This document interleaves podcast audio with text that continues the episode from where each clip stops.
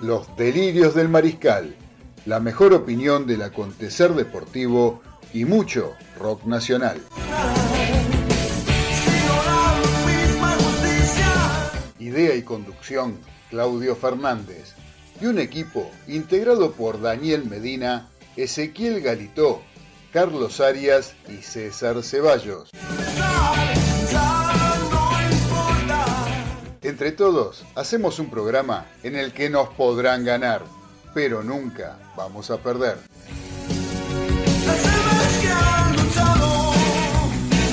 Ya arrancamos en Radio del Pueblo con los delirios del mariscal.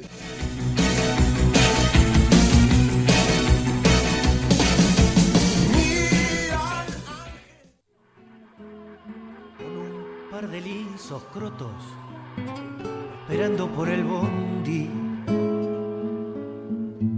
De Fiorito a Paternal, las pisadas, las rabonas, son los chiches que los viejos no te podían regalar. Y en la villa se juntaban los pendejos para verte gambetear del riachuelo para el mundo, desde el cielo hasta el infierno. Patadas en catalán llaman a diva manguearle milagros a San Genaro. Porque entrabas a jugar y se juntaron el jet set y la camorra para verte gambetear 30 millones. Si tuvieras que decir unas palabras en el cementerio a Maradona, ¿qué le dirías?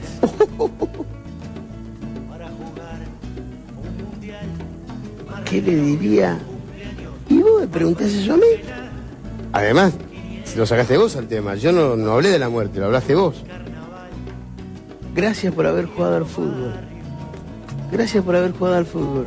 Porque es el, el deporte que me, que me dio más alegría, más libertad. Es como, como toca el cielo con las manos. Gracias a la pelota. Sí, pondré una lápida. Gracias, gracias a la pelota. ¿Qué te gustaría que diga Claudia en esa despedida?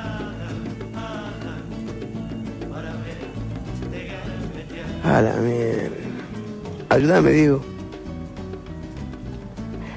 ¿Qué me gustaría que diga Claudia?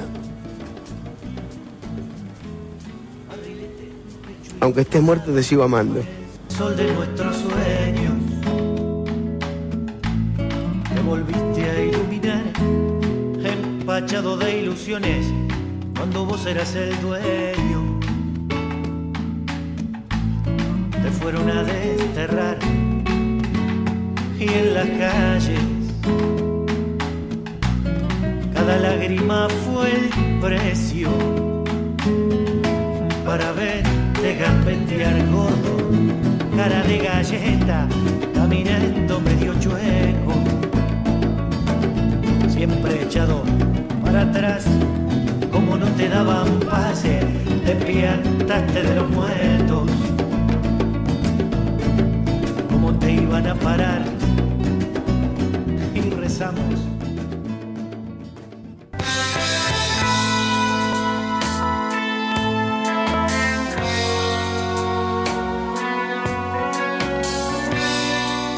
Muy buenas tardes a todos los mariscales que están escuchando Radio del Pueblo AM830 a través de esta frecuencia de la amplitud modulada de Buenos Aires y también a través de internet por www.radiodelpueblo.com.ar. A su vez también nos pueden estar viendo en directo por YouTube a través de el canal de la radio que es AM Radio del Pueblo. ¿sí? Ahí queda inclusive grabado y después lo pueden volver a ver o lo pueden recomendar para que alguien eh, que no lo haya visto eh, pueda escuchar este programa que hacemos todos los viernes de 18 a 20 horas, todos los martes a las 21 horas, en esta prestigiosa radio de tantos años.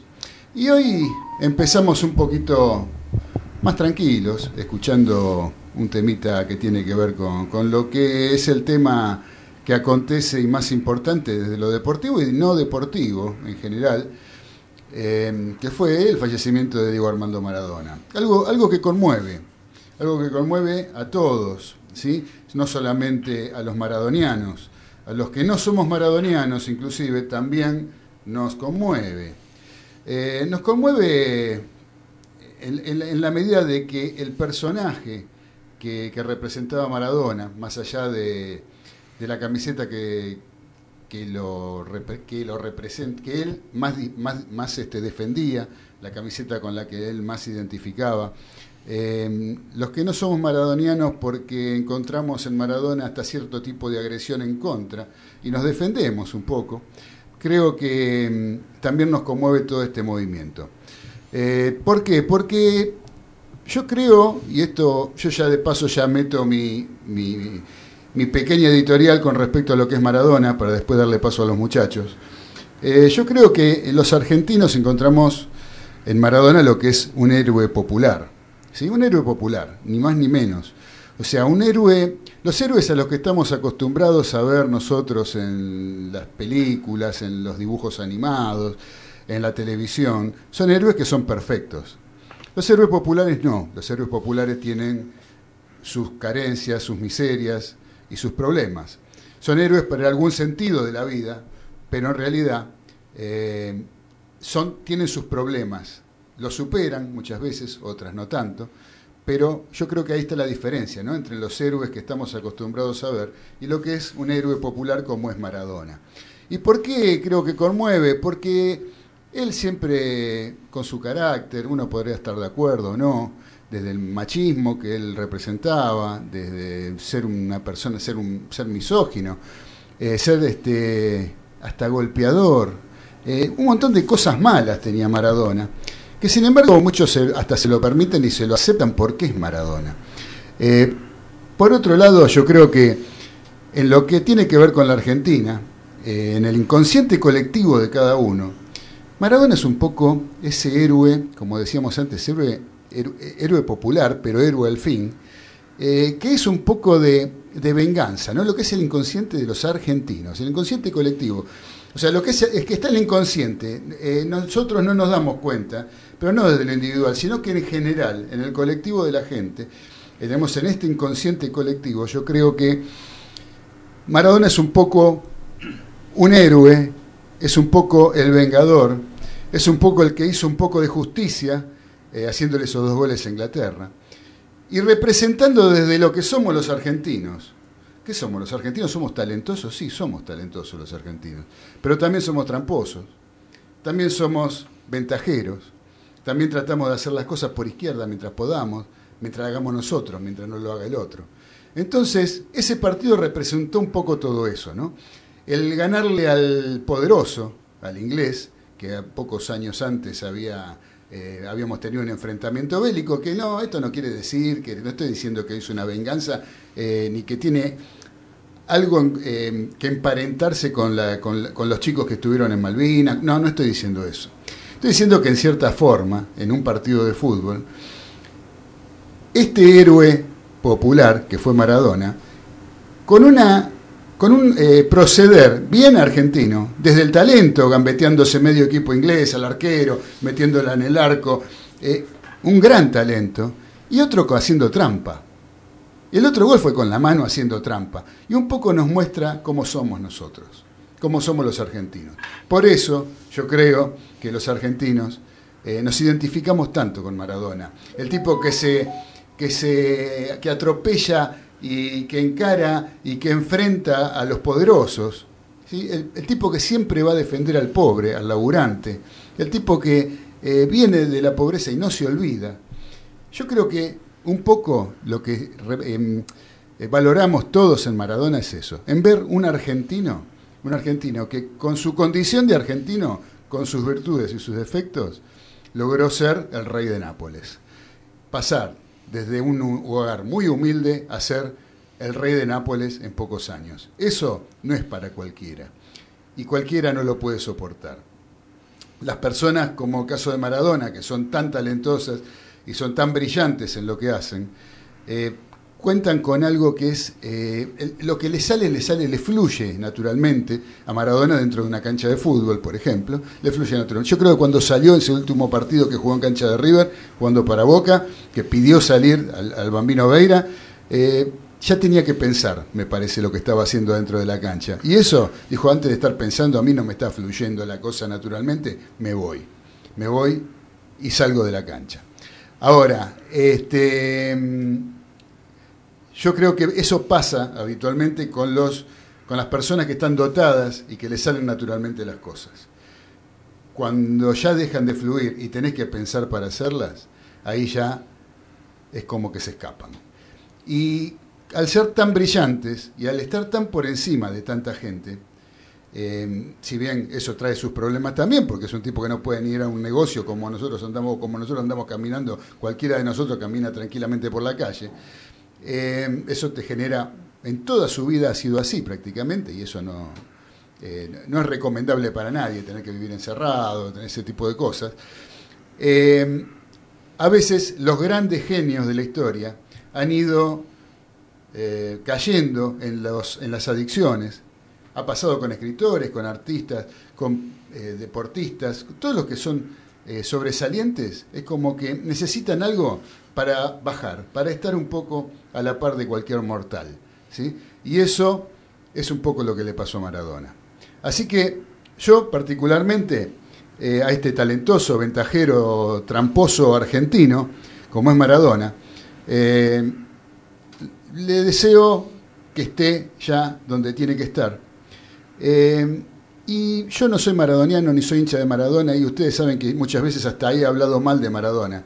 Pero cuando uno ve las eh, representaciones de las personas en la calle, las caras largas, el silencio, los llantos, eh, quiere decir que hay algo que está pasando. Y te guste o no te guste Maradona, cuando el pueblo llora, si el pueblo llora, respeto. Es lo único que pido y es lo único que tengo. Respeto y silencio para acompañar este triste momento de que nos toca vivir a todos los argentinos. Así que bueno, eso es un poquito lo que yo quiero decir de Maradona, no lo voy a hacer más larga. Hoy tenemos entrevistados que tienen que ver para poder hablar con Maradona, por eso quiero que mis amigos mariscales que están en la mesa, ¿sí? me refiero al señor César Ceballos, del uruguayo más famoso, después de Lenzo Francescoli, que lo tengo a mi izquierda. Lo saludo, ¿cómo anda? ¿Qué tal? Todo, todo bien, todo tranquilo. ¿Qué le parece el estudio nuevo? Hermoso, hermoso, espectacular. Estamos bien, ¿no? Anda al aire, así que está anda, anda al aire, estamos bien. Ahí estamos anda bien. Al aire, estamos bien. Hermoso, tiene buena onda, tiene buena onda. Muy bien. Y el señor Galito, que lo tengo acá también a ¿Qué tal, Claudio? Un placer seguir acá con la radio en un nuevo estudio, la verdad, muy bueno y un programa especial hoy, la verdad. Hoy tenemos un programón especial, especial básicamente referido a Diego Armando Maradona. Lo tenemos ahí en la operación técnica, el señor Nicolás Olaechea. ¿Cómo le va, querido Nicolás? ¿Cómo anda? ¿Bien? ¿Eh? ¿Todo bien? Bueno, me alegro. Y ahora me voy a la localidad de Los Polvorines, al noroeste de la provincia del, Gran Buenos Aires, digamos. Al noroeste, en la localidad de Los Polvorines, está el capitán de esa localidad. Y me refiero a mi gran amigo Daniel Medina. ¿Cómo andas, querido Dani? ¿Qué tal, Claudio? ¿Qué tal, compañeros? Delirantes, mariscales. Sí, un programa especial hoy, un lindo día, eh, después de un, día como el de ayer, caras largas, pero bueno, como decís vos, un programa especial hoy, un programa que tenemos bastante para hablar, invitados que, gracias a Dios van a hablar, lo conocieron muy bien ¿eh? a la persona que nos ha dejado este, en estos días en el mundo futbolístico, y bueno, démosle para adelante. Así es. Y el querido Carlitos Arias en el barrio de Caballito. ¿Cómo anda, querido Carlitos? Muy bien, muy bien. Triste, porque yo a Diego, en lo que era jugador de selección, lo respetaba mucho. No así como jugador de boca.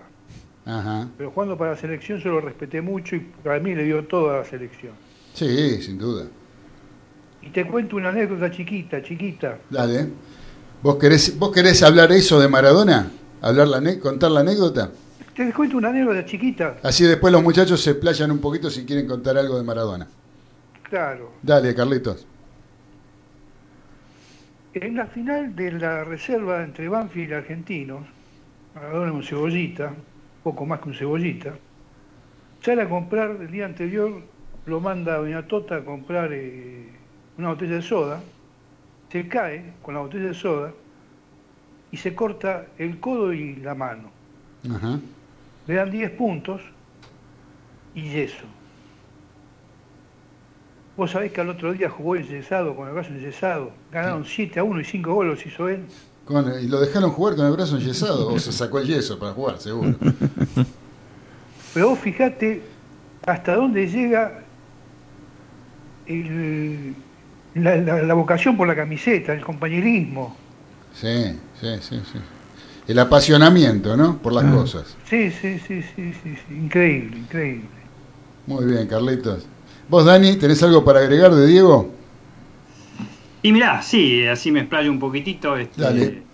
simplemente lo que voy a agregar es un poquito, eh, es bastante personal. ¿eh? No, no en personal en sentimientos. ¿eh? En personal lo que me tocó a mí vivirlo, por mi edad, naturalmente, ya tengo 61 años, vivirlo en la cancha.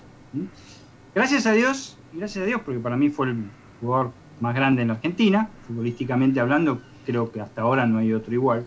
El 27 de febrero de 1977, este muchachote como yo, con 18, todavía 17 años tenía todavía, quien te habla, lo, dio, lo vio debutar en la cancha de Boca Juniors, en la tribuna visitante, con un calor impresionante contra el seleccionado de Hungría.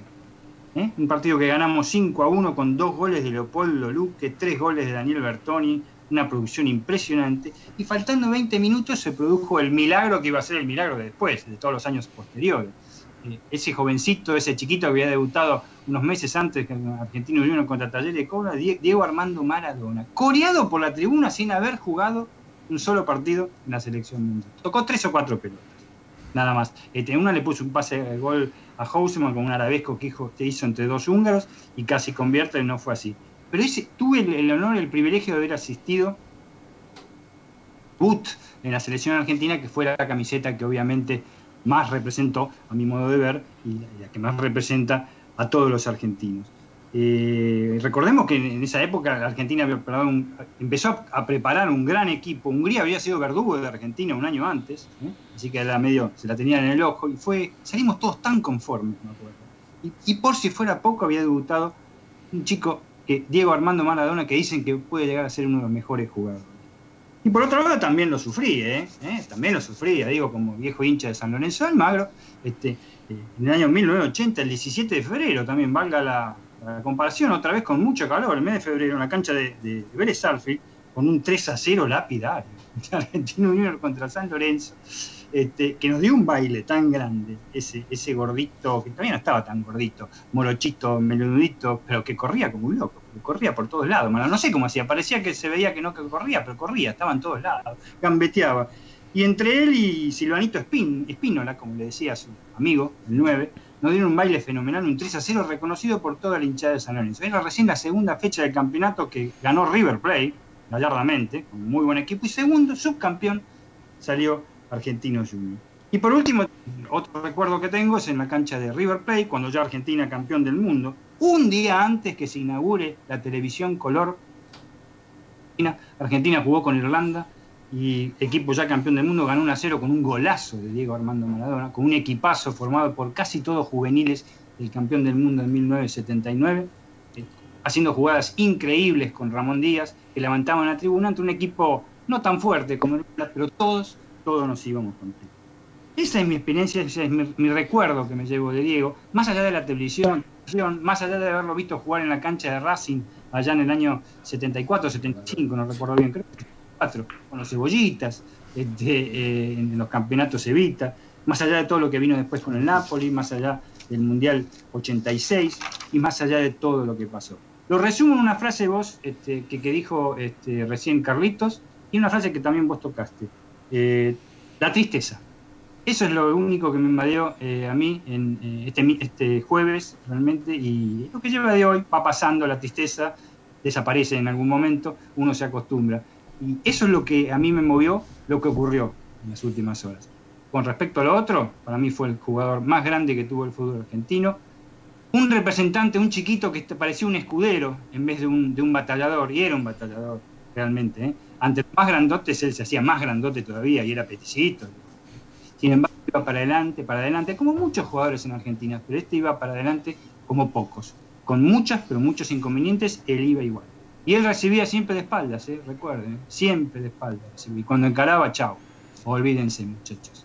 Diego, te voy a tener siempre en mi corazón. Gracias, gracias Dani, muy lindo. Eh, vamos a hacer acá un, un, alto, vamos a leer algunos mensajes que ya están llegando, como por ejemplo Robert de Long Island, ¿sí? desde la localidad de Long Island, no sé si se llama localidad ya, ¿no? Pero bueno, está en el estado de Nueva York el tipo, ¿eh? el tipo es un charrú amigo que está viviendo en la localidad de Long Island y dice, hola Mariscales, no solo Argentina, el mundo perdió un grande en la cancha, afuera no importa, duele eh, la partida de un jugador en lo profesional y el pensar que tal vez nunca volveremos a ver otro como él en nuestras vidas. Un abrazo, gracias querido Robert, un fuerte abrazo para vos.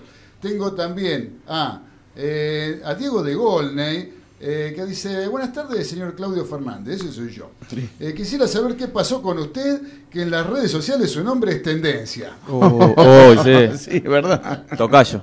Sí, no, no, yo no soy ese. ¿eh? Y ese que está ahí tampoco es mi hijo. Ah, que salió en la foto ahí al lado del féretro. Ese no soy yo, es otro Claudio Fernández. Es un homónimo, gordo. Homónimo. Homónimo, ¿Conoces esa bien. palabra? Homónimo. Bueno, yo te la explico si no después. Así que gracias, querido gordo.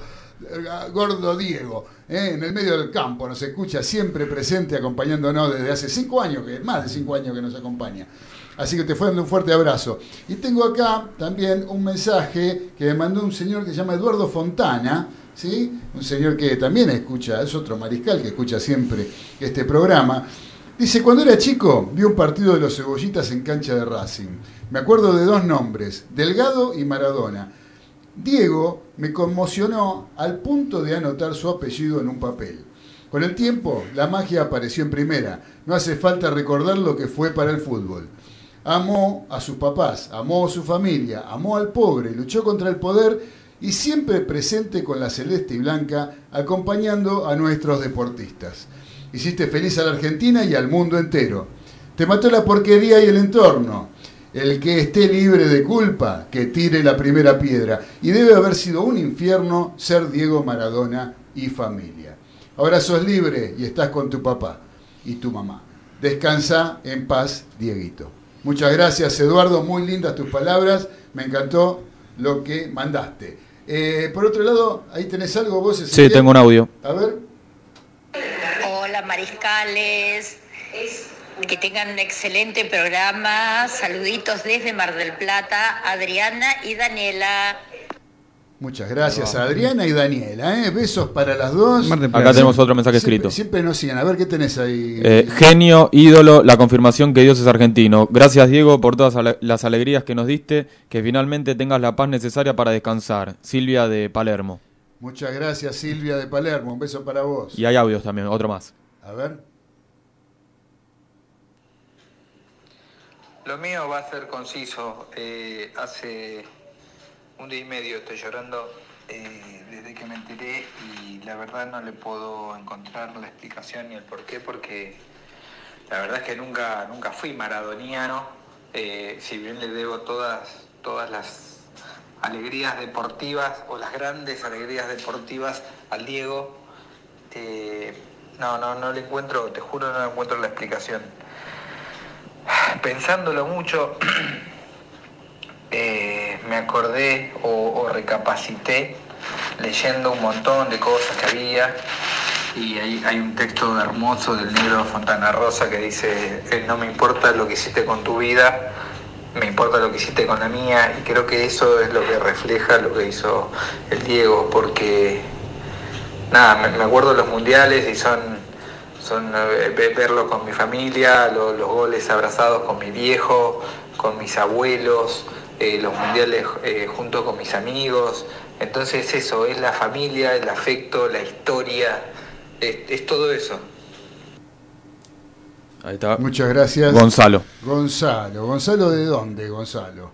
Gonzalo Y te la debe, debe ser de polvorines. De, polvo- de polvorines. Por ahí. Ah, eh, No, no te puedo creer. San Miguel. De San Miguel, Ah, dice. San Miguel. San Miguel, bueno, ahí No no, es lo mismo. no es lo mismo. Usted, Galito, Bueno, no bueno, bueno, bueno. Una cuadra más. Bueno, ¿usted qué tiene para decirle Maradona, querido Galito? No, un ícono, y yo me quedo con eso de- del Mundial 90, cómo, cómo dividió a, a Italia entre Ajá. Nápoles y el resto, o sea, representando ahí al sur que, que muchas veces fue marginado ahí en Italia y, y me quedo con eso, el poder que tenía ahí de, de, de convocar a la gente y, y todo lo, y un artista popular también, héroe y artista, como Héroe y artista. Héroe y artista. Buena Con la pelota.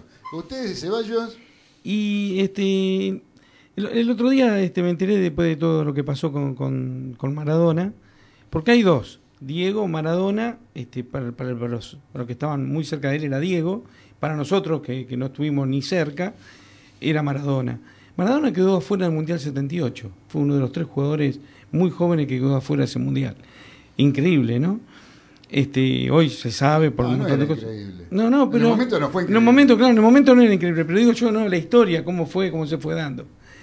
Este, y hablando con mi hijo, que eh, la mayoría de los chicos de 20 o 22 años, la verdad que no sienten nada. Sinceramente, no, no sienten mucho por Maradona, no lo vieron jugar, eh, lo vieron más hablar que jugar y hablar mal, entonces este, no, no les dejó una buena imagen a, a los chicos de- del siglo XXI, vamos a ser sinceros. Este, pero yo me quedo con el Maradona ese que le dio este, eh, alegría. Este, yo le dije a él, yo lo que viví en el 86 este, fue impresionante. ¿Vos, vos, negro, dónde estabas? ¿Acá en Flores? sí, vivía en Flores. Vivía en todavía. Flores. Sí, vivía en Este, Flores. yo estaba en Morón. Yo fui caminando de la base aérea de Morón este, hasta, hasta la plaza de Morón. No, sé, no andaban los colectivos, no había autos, o sea, era todo el mundo caminando, millones de personas. Este, y la buena onda de la gente ese año, esos meses fue... Yo nunca vi al pueblo feliz. Y este, cuando vos ves a alguien feliz que no conoces, uy, aparte de tu familiar o tus amigos, yo no era ni argentino, no soy argentino, pero yo vi mucha gente feliz como nunca más vi. Este, eso, le agradezco a Diego. A Diego y, claro, ese grupo de jugadores en realidad, ¿no? Porque es un joven equipo, Maradona pero- que lo encabezó. Pero Maradona transmitía algo especial en cada partido, Ah, cuando sí, cantaba el sí. himno, eh, después en el 90 también. Este, él, él era, era un apasionado. un liderazgo tremendo. No, no, y era un apasionado por lo que hacía, lo que hacía en la cancha. Él era, este, cuando decía que tenía el tobillo mal, tuvo que sacar una foto y era una, un- una cosa increíble como tenía ese tobillo y infiltrado jugó igual, por eso yo caminaba creo que caminaba. de ese mundial el, el tobillo y la puteada en el, eh, cuando estaban puteando los tanos Fue tremendo. Al, al himno argentino. Sí, y fue él, tremendo. Y él esperó que llegara a la cámara él para reputearlos y que los vea todo, De- todo, el, todo el estadio. De, de hecho, Negro, cuando vinieron de ese mundial, yo me acuerdo de la gente que había en la calle. Sí, Argentina, sí, Argentina fue salió su campeón, parecía que salió campeón de vuelta. Fue, para algunos fue hasta más épico que el 86. Bueno, porque Argentina jugó con otro temperamento ese mundial, fue Sí, diferente sí. totalmente. Igual. ¿Cómo le ganó a Brasil? Me quedo con esa imagen de Diego de, de hacer feliz a treinta y pico de millones que eran en esa época y este y lo que pasó no va a volver a suceder nunca más. Este no no porque tendríamos que verlo ahora, tendríamos que ver un pibito de 14, 15 años y que vos digas este eh, lo va a pasar por No. arriba a Maradona y no se ve. Este, así que la verdad que este, me quedo con esa imagen de Maradona haciendo feliz a la gente. Fantástico, querido uruguayo. Y César nos cuenta esto y Carlitos Arias nos quiere decir algo, me parece. Estoy realmente conmovido, conmovido hasta la- lo más interno, en que un uruguayo no se haya hecho dueño de Maradona, hicieron dueño de dulce de leche, dueño de Gardel, dueño del tango, siguieran dueño de Maradona también. No, no, Diego nació en Villa Fiorito, está recontra. Está comprobado. No, si no nació en Canelones. Pero no, no pudimos, no pudimos. Muy bien, muchachos, vamos a poner una sonrisa a la tarde. Y para eso, bueno, vamos a escuchar algunas de las frases que nos dejó Diego en toda su, su trayectoria. Una parte, o tenemos, tenemos dos, dos, dos temas musicales con las frases de Maradona. Che, Nico, te pido que nos pongas la primera, si sos tan amable, frases de Maradona, la parte uno. ¿eh? Así lo vamos escuchando, dale. En una villa nació, fue deseo de Dios crecer y sobrevivir a la humilde expresión, enfrentar la adversidad, con afán de ganarse a cada paso la vida. En un potrero forjó una zurda inmortal con experiencia, sedienta ambición de llegar de cebollita. Soñaba jugar un mundial y consagrarse en primera. Tal vez jugando pudiera a su familia ayudar. ¡Grande Diego! pero la peleo como todo el mundo. Y quizás la peleé mucho más porque por todos los problemas que, que pasé y, y que sigo pasando, pero, pero que le estoy peleando la vida. Y esto, esto es, es, es pelearle continuamente la vida, como hacen todos los argentinos cada mañana que se levantan. ¿Estás ganando la vida? Seguro que sí. O sea, va, estoy viviendo, estoy viviendo que ya es mucho, ¿no? En una villa nació, fue deseo de Dios crecer y sobrevivir a la humilde expresión, enfrentar la adversidad con afán de vida. A Torresani, seguro la Habana 4310 séptimo piso. Y vamos a ver si me dura 30 segundos. Cebollita soñaba jugar un mundial y consagrarse en primera. Tal vez jugando pudiera a su familia ayudar. Yo muchas veces dije que no quiero ser ejemplo y no, no, no voy a ser ejemplo, sino voy a contar mis vivencias a los chicos. Porque creo que la droga está a la vuelta de la esquina y los chicos la pueden agarrar. Nació la mano de Dios. Llevó alegría en el pueblo. Rego de gloria este suelo. El fútbol es el deporte más lindo y más sano del mundo. Eso no le quepa la menor duda a nadie. Porque se equivoque uno, no, no, no tiene que pagar el fútbol. Yo me equivoqué y pagué. Pero la pelota no, la pelota no se mancha.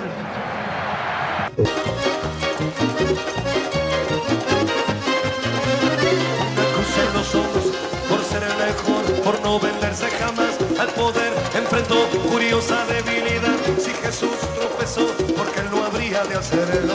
Eh, el que habla de presión es porque, es porque se está escondiendo atrás de, de algo. Yo creo que el fútbol es, motivación y el que no, y el que no lo entienda así, que, que no, que no juegue más.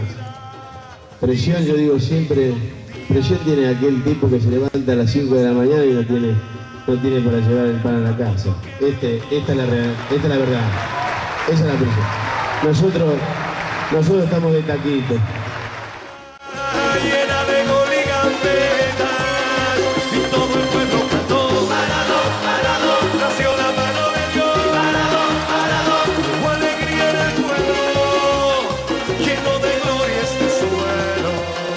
A los que no, al que no creyó, al que no creía, o a los que no creyeron, con perdón de las damas, que la chupen, que la sigan chupando. Ustedes me trataron como me trataron, sigan mamando, sigan mamando.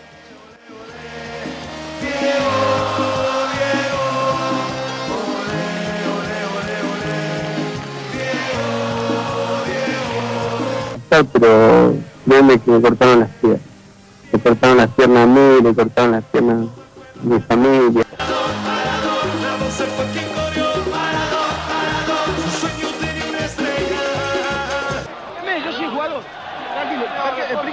explíqueme por qué.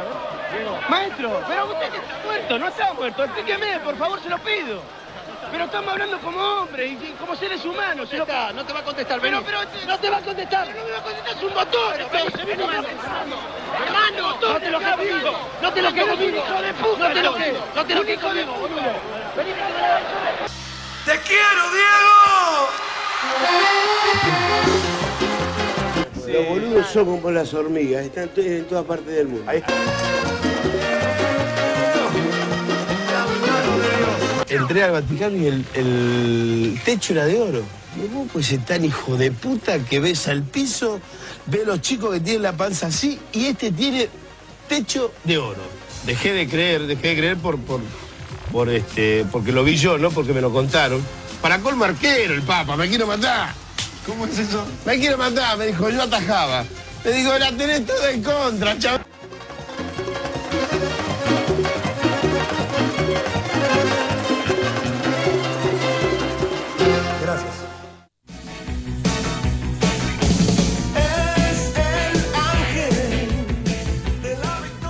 Estás escuchando Los Delirios del Mariscal por Radio del Pueblo, AM 830.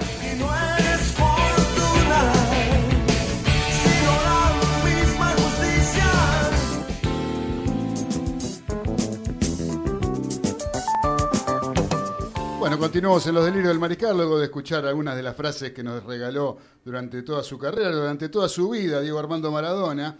Eh, ahora vamos a, escuchar a una persona que tenemos en línea. ¿Sí? Es un amigo, es un amigo, más que nada.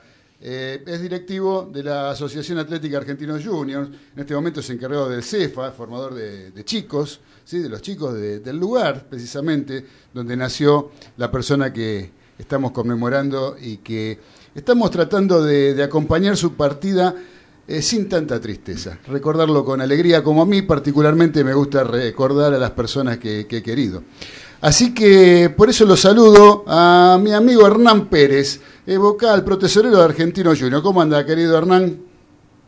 ¿Cómo te va, Claudio? Buenas tardes para toda la audiencia y para todos los muchachos ahí en el estudio. Gracias, gracias por esperarnos en línea, Hernán. Estuviste ahí un ratito. ¿eh? No, por favor, un gusto, un gusto, un gusto como siempre. Muchas gracias. El placer es para nosotros tenerte. Eh, vamos a hablar un poquito de lo que es el momento, ¿no es cierto? Yo, eh, a mí me resultaría, conociéndote como maradoniano que sos, eh, me, resultaría ocioso preguntarte por el momento, qué sentís, esas cosas me parece que están más que claras, ¿no? Son obvias, tendría que explicar algo obvio. Así como me dijo una vez Javier Martínez, eh, lo conocías Javier Martínez, ¿no? Sí, el baterista claro, de Manal. arquero. No, el baterista de Manal. Ah, sí, no, me por dice- supuesto también. Sí, los que pintamos canas lo conocemos a Manal, sí, claro. Eh, bueno, el baterista, Javier Martínez, una vez charlando con él, me dice, ¿sabe qué pasa, negro? Dice, muchas veces me encuentro explicando cosas desde lo obvio. Si te tengo que explicar que la leche es blanca, dice, porque estamos en problema. Bueno, vos preguntarte si está, qué, cómo te pegó esto sería también algo obvio. Pero te puedo, no sé, eh, preguntar, eh, ¿qué es lo más importante que te dejó Maradona en tu vida, en la vida de Argentinos Juniors? Bueno, mira, te voy a responder lo obvio también porque no puedo todavía digerirlo y me ayuda un poco a pasar este momento. Escuchaba los, recién los, los cortitos que me, que, donde Diego hablaba, donde Diego se expresaba, donde Diego, un Diego auténtico, donde se manifestaba en contra del poder o en contra de los poderosos, o bueno, o la espontaneidad que tenía, que siempre tomamos esas frases. Eh, la verdad es que no la estamos pasando bien. Eh, creo que el pueblo en general no la está pasando bien. Y yo como argentino junior, como hijo de un papá maradoniano que siguió toda la carrera, eh, mucho más dolorido, más dolido. Este, acá en casa es, es- es terrible. Así que, y en el club ni hablar. Y bueno, y después cuando uno ve las imágenes que esto se traslada a todo el mundo, no solamente a Argentina, eh, te imaginas cómo, cómo estoy. Respecto a, a- a qué me a qué me dejó, eh, mirá, eh, creo que nos dejó claramente eh, el sacrificio, eh, el amor, el amor a, estos colores, a los colores que, que llevó sobre todo lo de la selección, porque creo que Maradona eh, estuvo muy poquito en Boca, sí estuvo mucho tiempo en Argentino, después pasó con Gloria por Nápoles y otros equipos, pero creo que eh, Maradona, como el otro día escuchaba, ya varios jugadores de la selección, son jugadores de la selección. Creo que Diego era, era el argentino más argentino, ese argentino que, que miraba a los rivales y creo que los rivales lo miraban a él de una forma que no miran a nadie. Eh, me dejó el amor a la bandera, al sacrificio, a, a no olvidarse de los orígenes, de dónde vino, eh, al siempre ser, como él decía, un villero, digamos, y, y, y mantuvo, se mantuvo fiel a como era desde que arrancó hasta el último día donde se tuvo que ir.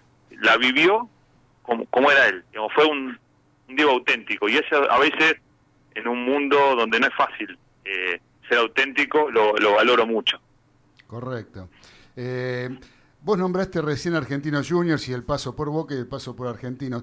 Vos sabés que en algún momento de mi vida, hablando con gente de Argentinos Juniors, eh, hace años, ya hace unos años de estos, siempre había siempre un poquito de resquemor ¿no? con Maradona por el hecho de que se identificaba tanto con Boca y no tanto con Argentinos Juniors. O sea, eh, ¿eso cómo, lo, cómo, cómo se vive? ¿Hoy en día se quedó de lado con el fallecimiento de Diego? eh, ¿O hizo méritos después Diego como para poder redimirse un poquito de, de aquello de que se quejaban aquellos hinchas que yo conocía? No, eso eso terminó. Incluso te digo más. En, en el momento cuando él se va a Newell's, no sé si recordás, en una Sí. etapa intermedia de Diego, cómo eh, a la gente argentina quedó muy dolorida. Incluso había cánticos eh, que, que los recuerdo, que eran dolorosos, donde había una controversia bárbara. Incluso se agarraban a trompada los maradonianos con los que estaban de alguna manera descontentos con la con, con esta decisión. Y, y eso eso quedó, y de hecho eh, quedó manifiesto cuando vino a la cancha Argentina en diciembre pasado, donde eh, Diego estaba muy bien de ánimo, se puso la remera argentina y contaba anécdotas y se lo veía, se lo veía feliz, estaban sus hermanas, estaban muchos de los formadores que estaban en Argentino, eh, ex compañeros, los Cebollita, y, y de alguna manera eso se fue, se fue quitando de las cabezas del hincha argentino, digamos, ese- esa fracción de gente que no le perdonaba, esa que estuviera tan afín a boca, eh, eso, eso de mi parte y de lo que veo y lo que palpo terminó eh, curándose esa pequeña herida en algunos, en algunos, ¿no? Porque no era, no era, no era general, era un grupo que eh, no le gustaba su identificación con Boca. Fantástico. Sabés que tengo una persona que no sé si la conoces vos, este, Hernán, eh, el señor Daniel Medina, no sé si lo tenés presente, que te quiere, Sí, claro pregu- que lo tengo te- presente. te quiere Sí, preguntar claro. algo.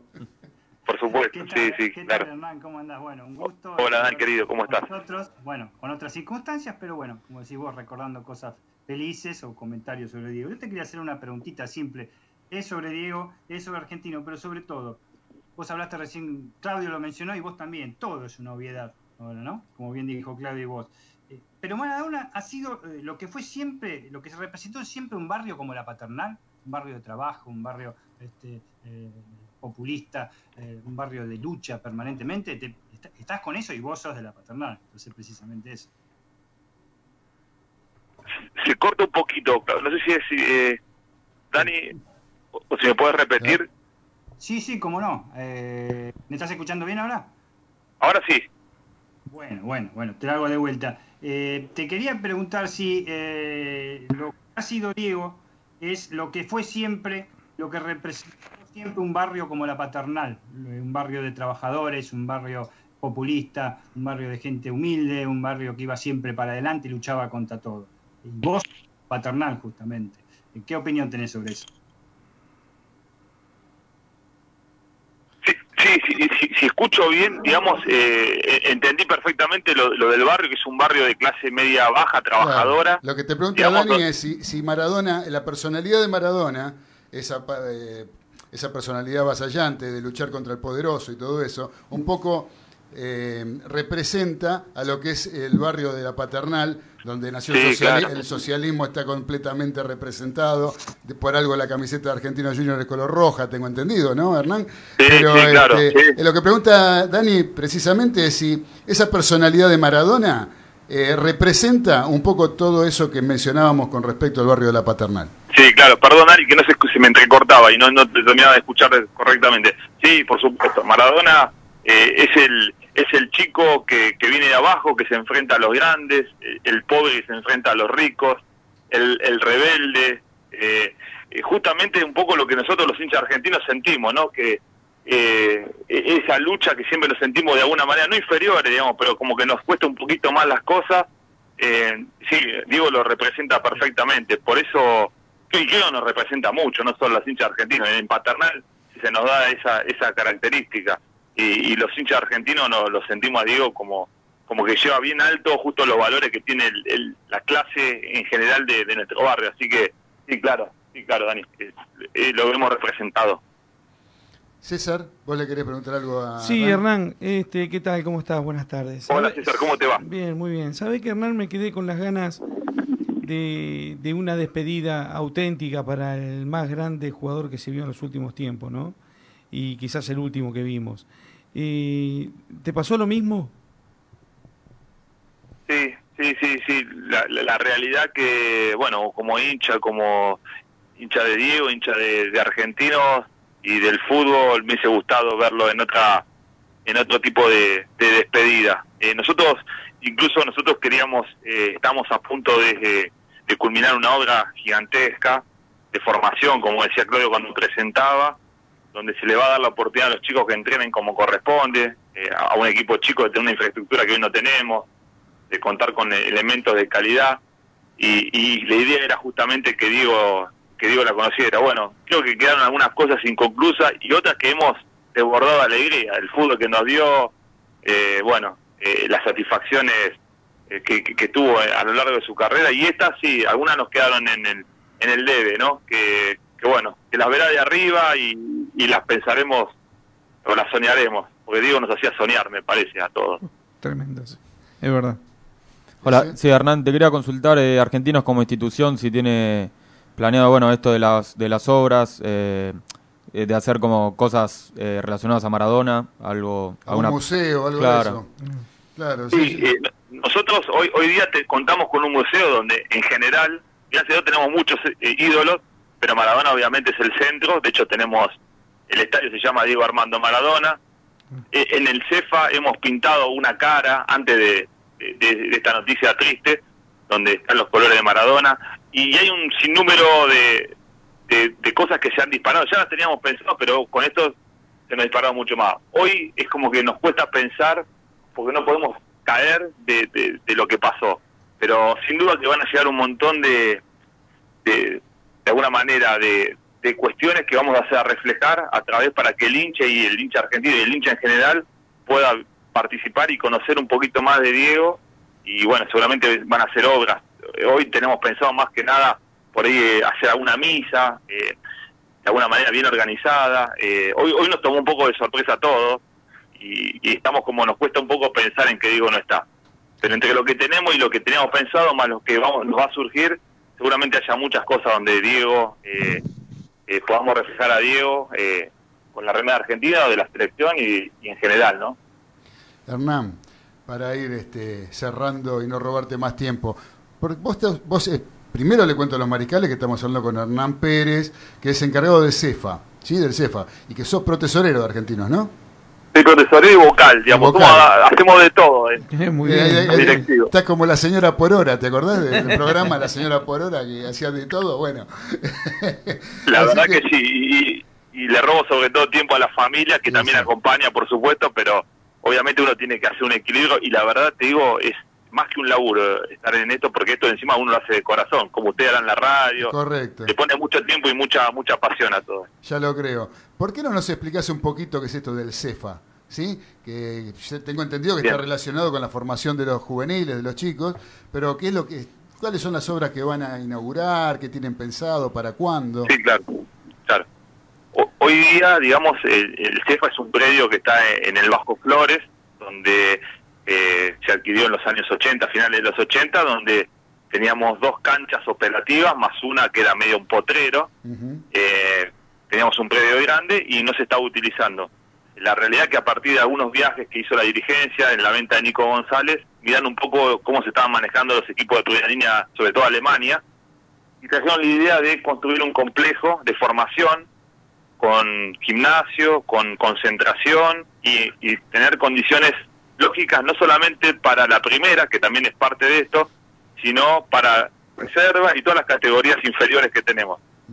Lo que va a ser el, el final de esta obra, que si Dios quiere en marzo podemos vamos a poder inaugurar, vamos a tener siete canchas de pasto natural de primera línea, con todo lo que vale una cancha nueva, que tiene mil procesos, es increíble lo que lo que vale una cancha y todo lo que tiene adentro. Una cancha no es simplemente plantar el pasto. Claro. más dos canchas de fútbol sintético que ya están eh, operativas esto se va a unir al complejo que ya tenemos a un, una parte del edificio que, que hoy tenemos donde eh, trabajan los juveniles más un hotel digamos o sea vamos a tener nueve canchas un pre una de alguna manera un edificio para lo que es fútbol juvenil y otro un hotel donde vamos a tener eh, todo lo que es la hotelería del fútbol profesional, vamos a tener La concentración, Eh, todo eso.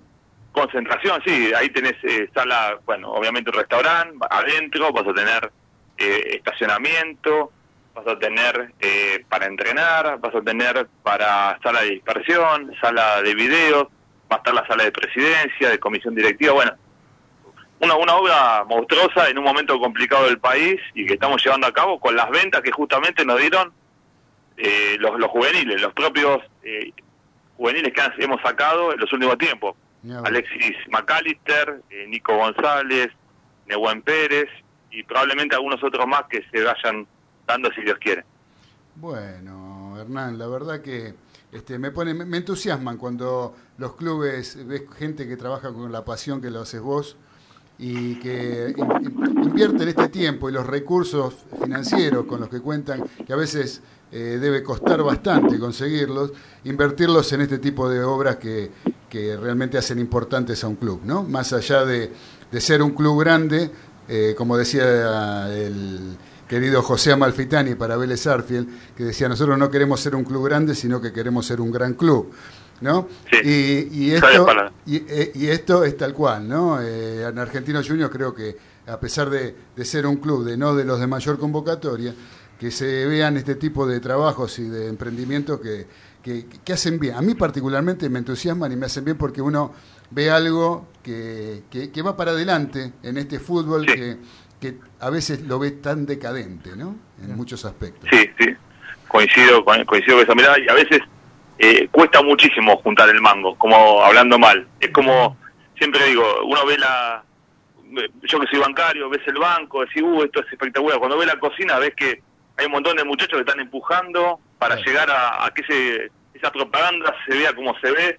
La realidad es que muchas veces ponemos mucho más del hombro, los que estamos adentro, para juntar ese mango, para juntar esa obra, pero lo mejor y la satisfacción que te da es que ver al club cada día con más obras, que te vaya mejor, que tu nombre esté ar- arriba, seguir sacando jugadores. Eso es el mismo que nos termina regalando toda la gestión que hacemos y todo el esfuerzo que le ponemos y todo el sacrificio familiar que hace nuestra, nuestra familia, ¿no? Así que eso es lo que nos paga, de alguna manera, porque otro sueldo no tenemos, más que el de la pasión. Ma- y claro, y, y la satisfacción de, de- de- de lograr ese tipo de cosas, ¿no? Realmente muy, más que valioso. Así que bueno, Hernán, eh, lamentando el momento, esperemos que, bueno, como todo mal momento, se sobrelleve y que pase y que, bueno, sigamos para adelante con, con todos estos proyectos maravillosos que tienen en el club. Eh, desde ya que los felicito de todo corazón y te deseo todo lo mejor para vos y para Argentinos Juniors. Muchas gracias, Claudio, como siempre, por la invitación a los muchachos, siempre el respeto, eh, para contar de mi querido Argentino Junior. Y como siempre le digo, eh, ahora no se puede dar, pero están invitados a- al Diego Armando Maradona. Eh, no pudimos coincidir, pero cuando esto vuelva, seguro los espero allá. Con todo gusto, te vamos a estar molestando Vamos a estar. para ir. Un placer. ¿Eh? Ningún problema. Un abrazo grande Un y much- abrazo. y, gracias por, por la deferencia de atendernos. Un Hernán. abrazo grande. Un abrazo grande. Chao, chao. Chao, chao, gracias. Fue la palabra de Hernán Pérez, vocal y pro tesorero de, la Asociación Atlética Argentinos Juniors. Eh, ¿Sabe que le tengo que contar algunos mensajes? Por ejemplo, el que nos saluda es el monito. El monito. El monito Cedrachi, Juan Carlos, ¿cómo estás, querido mono? Viste que es una frase de tu querido José Malfitani, ¿no? Así que no, no, no me puede decir nada. Eh, la señora Adriana, o señorita, no sé, Adriana de Almagro, eh, dice, queridos mariscales, Diego Maradona, el mejor jugador de todos los tiempos y nos dio la gran alegría del Mundial 86. Eh, tuvo muchos errores, pero siempre honró a sus padres con quienes descansa en paz. Besos para ustedes y gran programa. Muchas gracias, Adriana de Almagro, hincha verdolaga. Besos para vos. El señor Gustavo González, ¿eh? Gustavo de Caballito, dice buenas tardes, muy buen programa, abrazo enorme. Muchas gracias, querido Gustavo. Y a Gustavo, al Monito, a Adriana, a Robert, a- también a Adriana, a quién más está que nos llamó Diego de Golney, les comento una cosa.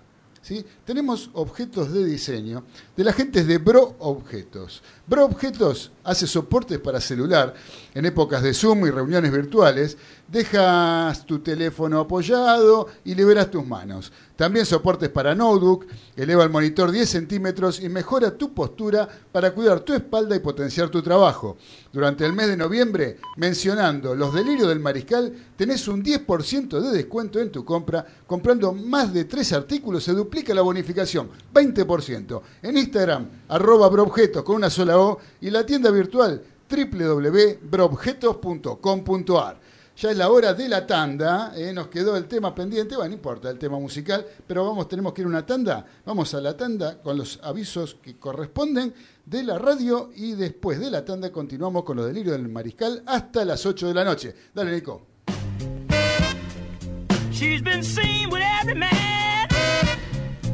Un mensaje antiestrés para sus oídos.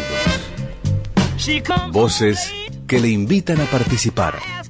AM 830. Radio del Pueblo.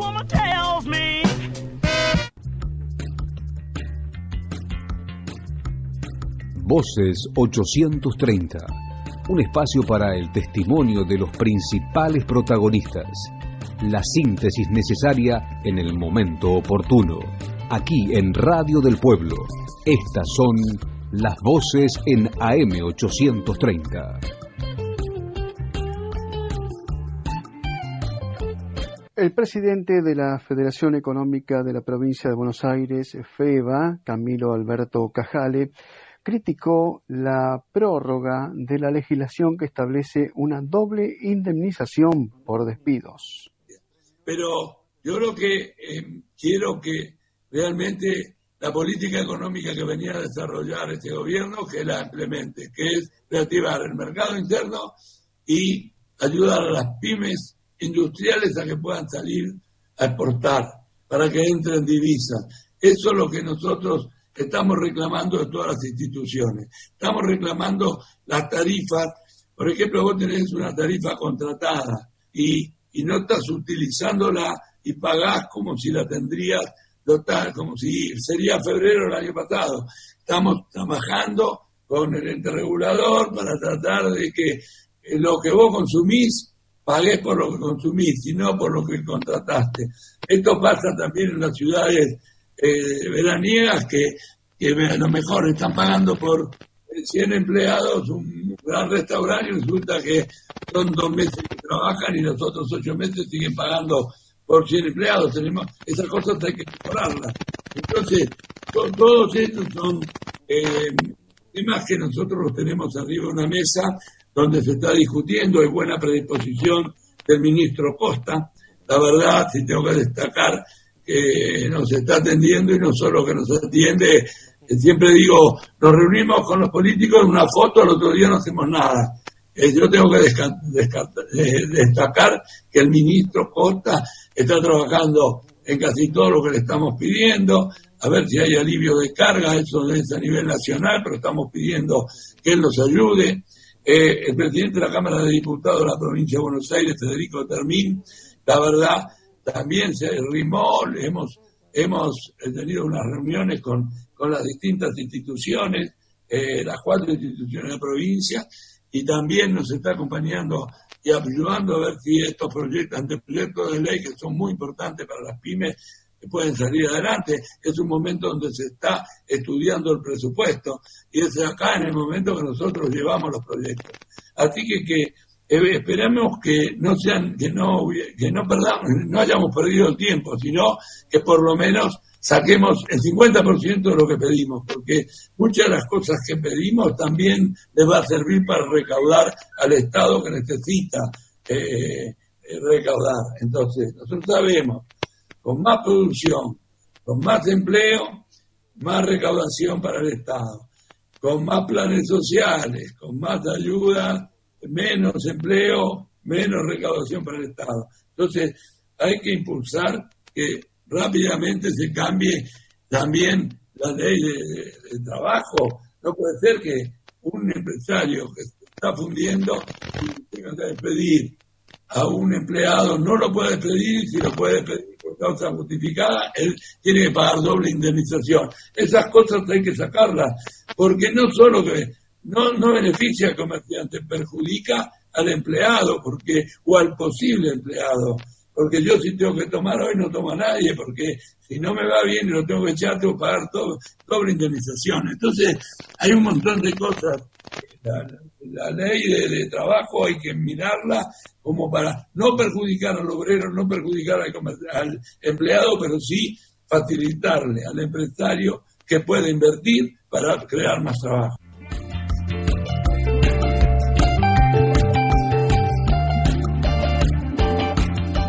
Esto fue Voces 830 por Radio del Pueblo AM830. Comunicate con nosotros. Escribí a voces830 arroba gmail.com.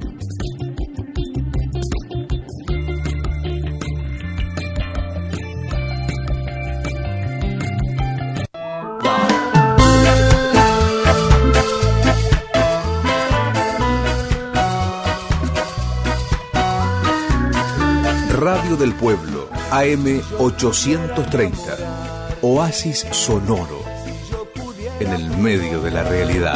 No estaría tan solo. El contacto. El imprescindible contacto. Ustedes y nosotros. Y la radio como instrumento para tal fin. Tan lejos.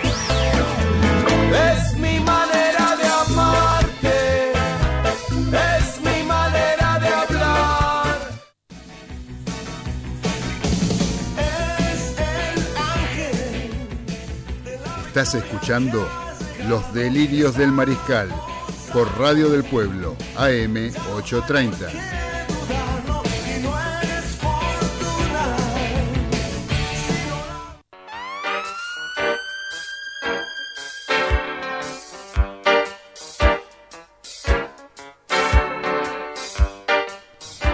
Continuamos en Los Delirios del Mariscal a través de Radio del Pueblo AM830 y por internet por www.radiodelpueblo.com.ar. También en el canal de YouTube nos pueden ver y escuchar, ver nuestros bellos rostros como el del señor acá Ezequiel Galitó, por ejemplo, que tiene los anteojos ahora, hoy vino con anteojos, así que no está tan lindo, pero no importa.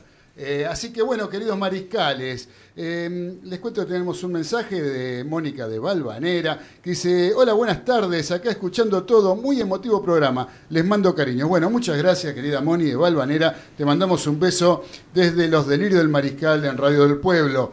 Eh, mientras tanto, tenemos un, una comunicación, ¿sí? Eh, tenemos una comunicación, hoy el programa está dedicado a Diego Armando Maradona y por lo tanto tratamos de conseguir tratamos de charlar al aire con figuras importantes de nuestro fútbol que hayan tenido algún contacto con Diego.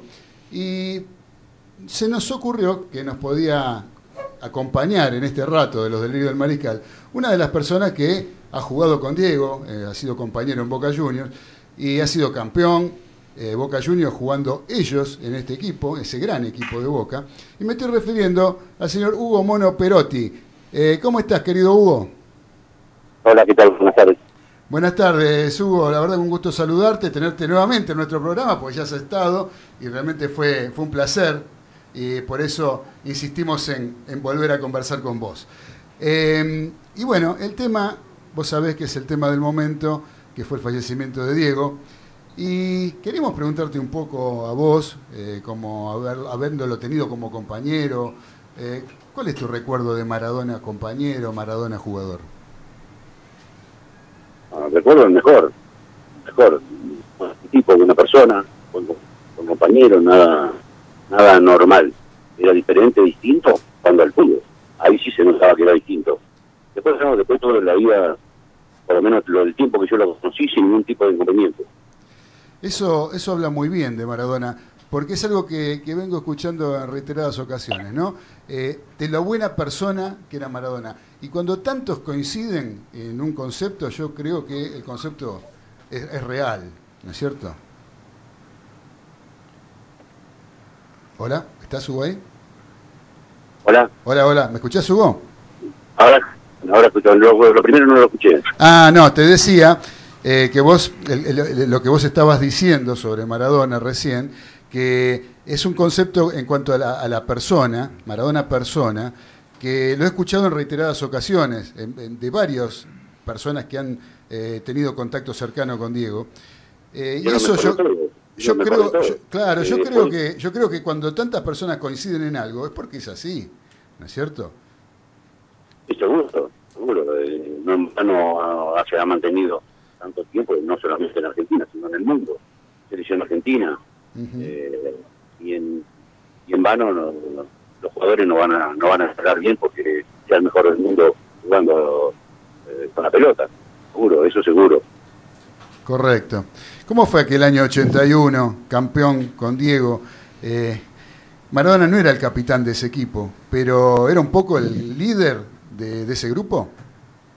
No fue capitán, fue capitán de, de- no sé si fue el capitán del principio, pero capitán del, de, de- de- ese año fue. Este, Fue capitán del equipo ese año. Ah, mira vos. Ah, pensé que al principio había sido Miguel Brindisi. Puede ser que al principio haber sido el Roberto Moucho o otro, el Chino Benítez o, Claro. o Miguel mismo. Sí. o Miguel mismo, pero Diego, en parte del año seguro, fue Ajá. capitán del equipo. Y como Después capitán. normal, bien, lo- que te dije al principio, el tipo sin ninguna, de, de los técnicos ni nada, cumplía el horario de todos, comía lo mismo que todos, concentrado en la candela como todos, o sea, ningún privilegio, el, más- el mejor del mundo. Eh, quizá las concesiones las tenía dentro del campo, pero bueno, te daba todos los elementos para porque te demostraba que era el mejor permanentemente. Correcto, correcto. Eh, Hugo, decime, eh, vos que tenés eh, una de las últimas fotos que tiene Maradona dentro de una cancha en un festejo, fue la que le sacó con vos y con, este, con Miguel Brindisi el día de que Boca que fue gimnasia a jugar a la bombonera, que Boca fue campeón, y, este, y esa foto estás vos. Eh, ¿qué, qué te, qué te representa esa foto, de, de pensar en esa foto de que en ese momento seguramente ni lo habrás imaginado este, lo que iba a acontecer, ¿no? Y bueno, hoy y al no estar eh, parecería como que tiene mayor importancia. Para mí fue importante hasta estando, obviamente, tener la fortuna de ser eh, que Boca te elija el mejor de Argentina y uno de los mejores de Sudamérica y del mundo, que te elija para premiar al mejor jugador del mundo o agasajar a, a un buen tipo y a un monstruo de jugador, un orgullo muy grande. Correcto. Y bueno, y ahora más todavía el hecho de saber que fue la última, el último que estuvo dentro de un campo de juego, con una foto, con un agasajo, eh, ese día. Muy bien, muy bien, Hugo. Te voy a pasar acá con Daniel Medina, que te quiere hacer una pregunta. ¿Qué tal, Hugo? Bueno, un gusto nuevamente tenerte con nosotros. Eh, te quería preguntar de simple, porque lo estás describiendo como lo estás describiendo como un ser normal a Maradona, por supuesto, como debe ser. ¿Lo viste alguna vez en Boca eh, eh, en un nivel eh, jugar o siempre tuvo ese nivel superlativo hasta en los entrenamientos, digamos? Sí, sí, y eso acaba la diferencia.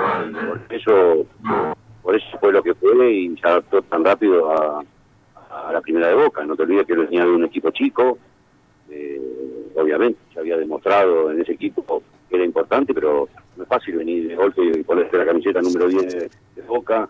Boca era, eh, era tres finalistas de América, campeón del mundo, con glorias en el club, gente que después a los pocos tiempos se retiró, Suñé, Pancho Sá, Mario Sanabria, Totti Vecchio, no es fácil acoplarse, él lo hizo perfectamente sin ningún problema, jugó todo el año, demostró que fue lo que fue y al el año y se fue al Barcelona. Claro, claro, sí, realmente. Ahí te paso con los chicos del estudio nuevamente, Hugo. Ezequiel.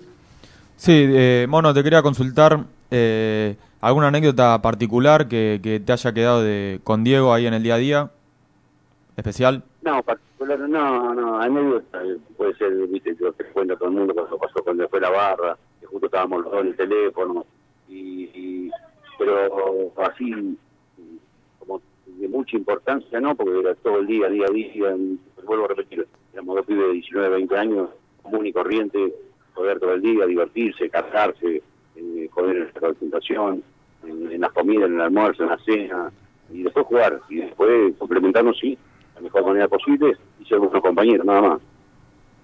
Dale, gracias, ahí te paso con César. Hola, ¿qué tal? ¿Cómo le va, maestro? Eh, este, voy a hacer una pregunta que no la escuché, a ver si a usted me la contesta. Diego de mal humor. Diego de mal humor. no soy yo de mal humor. Lo puedo haber conocido en algunos aspectos fuera de, eh, para la vida de afuera de, de la concentración, con algún problema personal, no sé, que, no sé, que tuvo que pagar una cosa que le cobraron de más o lo que fuera, o no, no sé, una camisa que le quedaba chica, pero después enojado adentro del plantel y entrenando y todo eso, jamás. Yo no lo, por lo menos yo no lo pude ver. Qué bárbaro, qué fenómeno. Eh, querido Hugo, decime, eh, recién cuando Ezequiel te preguntaba sobre la la anécdota, vos mencionabas un tema con la barra. ¿Cómo era el- el- en ese momento eh, la relación del- de los jugadores con la barra? Eh, hoy en día es un grave problema, yo creo, lo que está pasando, el, poder que han adquirido las barras, eh, se vio reflejado ayer, en el- lamentablemente, en el velatorio de Diego, con los problemas que hubo eh, afuera de la Casa de Gobierno, adentro de la Casa de Gobierno. Realmente eh, fue un- una situación malísima generada ante la llegada de, de las barras bravas. En aquel Yo momento... te digo, lo que a mí la única vez que yo me sucedió un tema con el tema de la barra fue esa vez que vinieron y hablaron cinco minutos, diez minutos después de ese del 81. Después yo ni supe quiénes eran los de la barra, eh, sobre todo, principalmente, en su momento estaba aquí, que después tuvo el abuelo, Sí. pero después no conocía a ninguno, no, nunca jamás en la vida ninguno vino a decirme tal cosa o tal otra, o recriminarme algo o el otro. Y si lo hacía dentro del club, yo no lo conocía, la verdad, yo no puedo hacer- decir absolutamente nada, y jamás me pusieron plata ni nada, de nada, de nada, por lo menos en forma personal, ni, ni en grupo tampoco. Fantástico. Esa fue la única vez que en mi carrera eh, tuve conocimiento de que había barra brava y no era que desconocía, ¿eh? Digo, eh, nunca los había visto. Te entiendo. Ahora, hay, este, por ejemplo, hay diferencias, yo tengo entendido, con respecto a la, a la- a la- a la forma de operar de lo que era eh, una barra en los años 80 y una barra lo que es ahora. O sea, han, han adquirido poder en función de ciertos negocios, eh, de adquirir este eh, negocios, eh, o sea, eh, espurios, por decirlo de alguna manera, tráfico de drogas, tráfico de entradas. En otra época me parece como, o tengo entendido por lo que me han contado, que un poco eran gente, que eran gente pesada, no vamos a decir que no, pero que las cosas que hacían las hacían porque eran, en, ese- en tu caso, porque eran de boca, ¿sí? Lo hacían por boca. Hacían lo- lo- la- las cosas malas que hacían las hacían pero por boca. Hoy en día es como que están haciéndolas pero como para beneficio propio. ¿Puede ser? Puede ser, la verdad, honestamente, desconozco lo que hacían antes, Claro. cómo operaban y qué hacían, y cómo se mantenían, y cómo comían, como desconozco ahora, aunque uno sabe cómo se pueden mover y qué pueden hacer. Lo que sí estoy seguro que cada vez fueron teniendo y ligándose más políticamente y más con los directivos de los clubes. Correcto, Eso no me cabe la menor duda, si no, no existiría. Correcto, correcto, correcto. Bueno, Con la Hugo. policía. Sí, no, por supuesto. Es, es como que hay una, una gran trenza, ¿no? De, de una gran cadena de, no, intereses, de intereses, claro, de intereses que están, que se benefician con algo. Porque, como bien vos dijiste, si no, no operarían. Yo siempre lo digo, eh, hay alguien que a, a esto le interesa que exista, porque si no ya se hubiera combatido de otra manera, entiendo Seguro, yo. seguro. ¿no es cierto?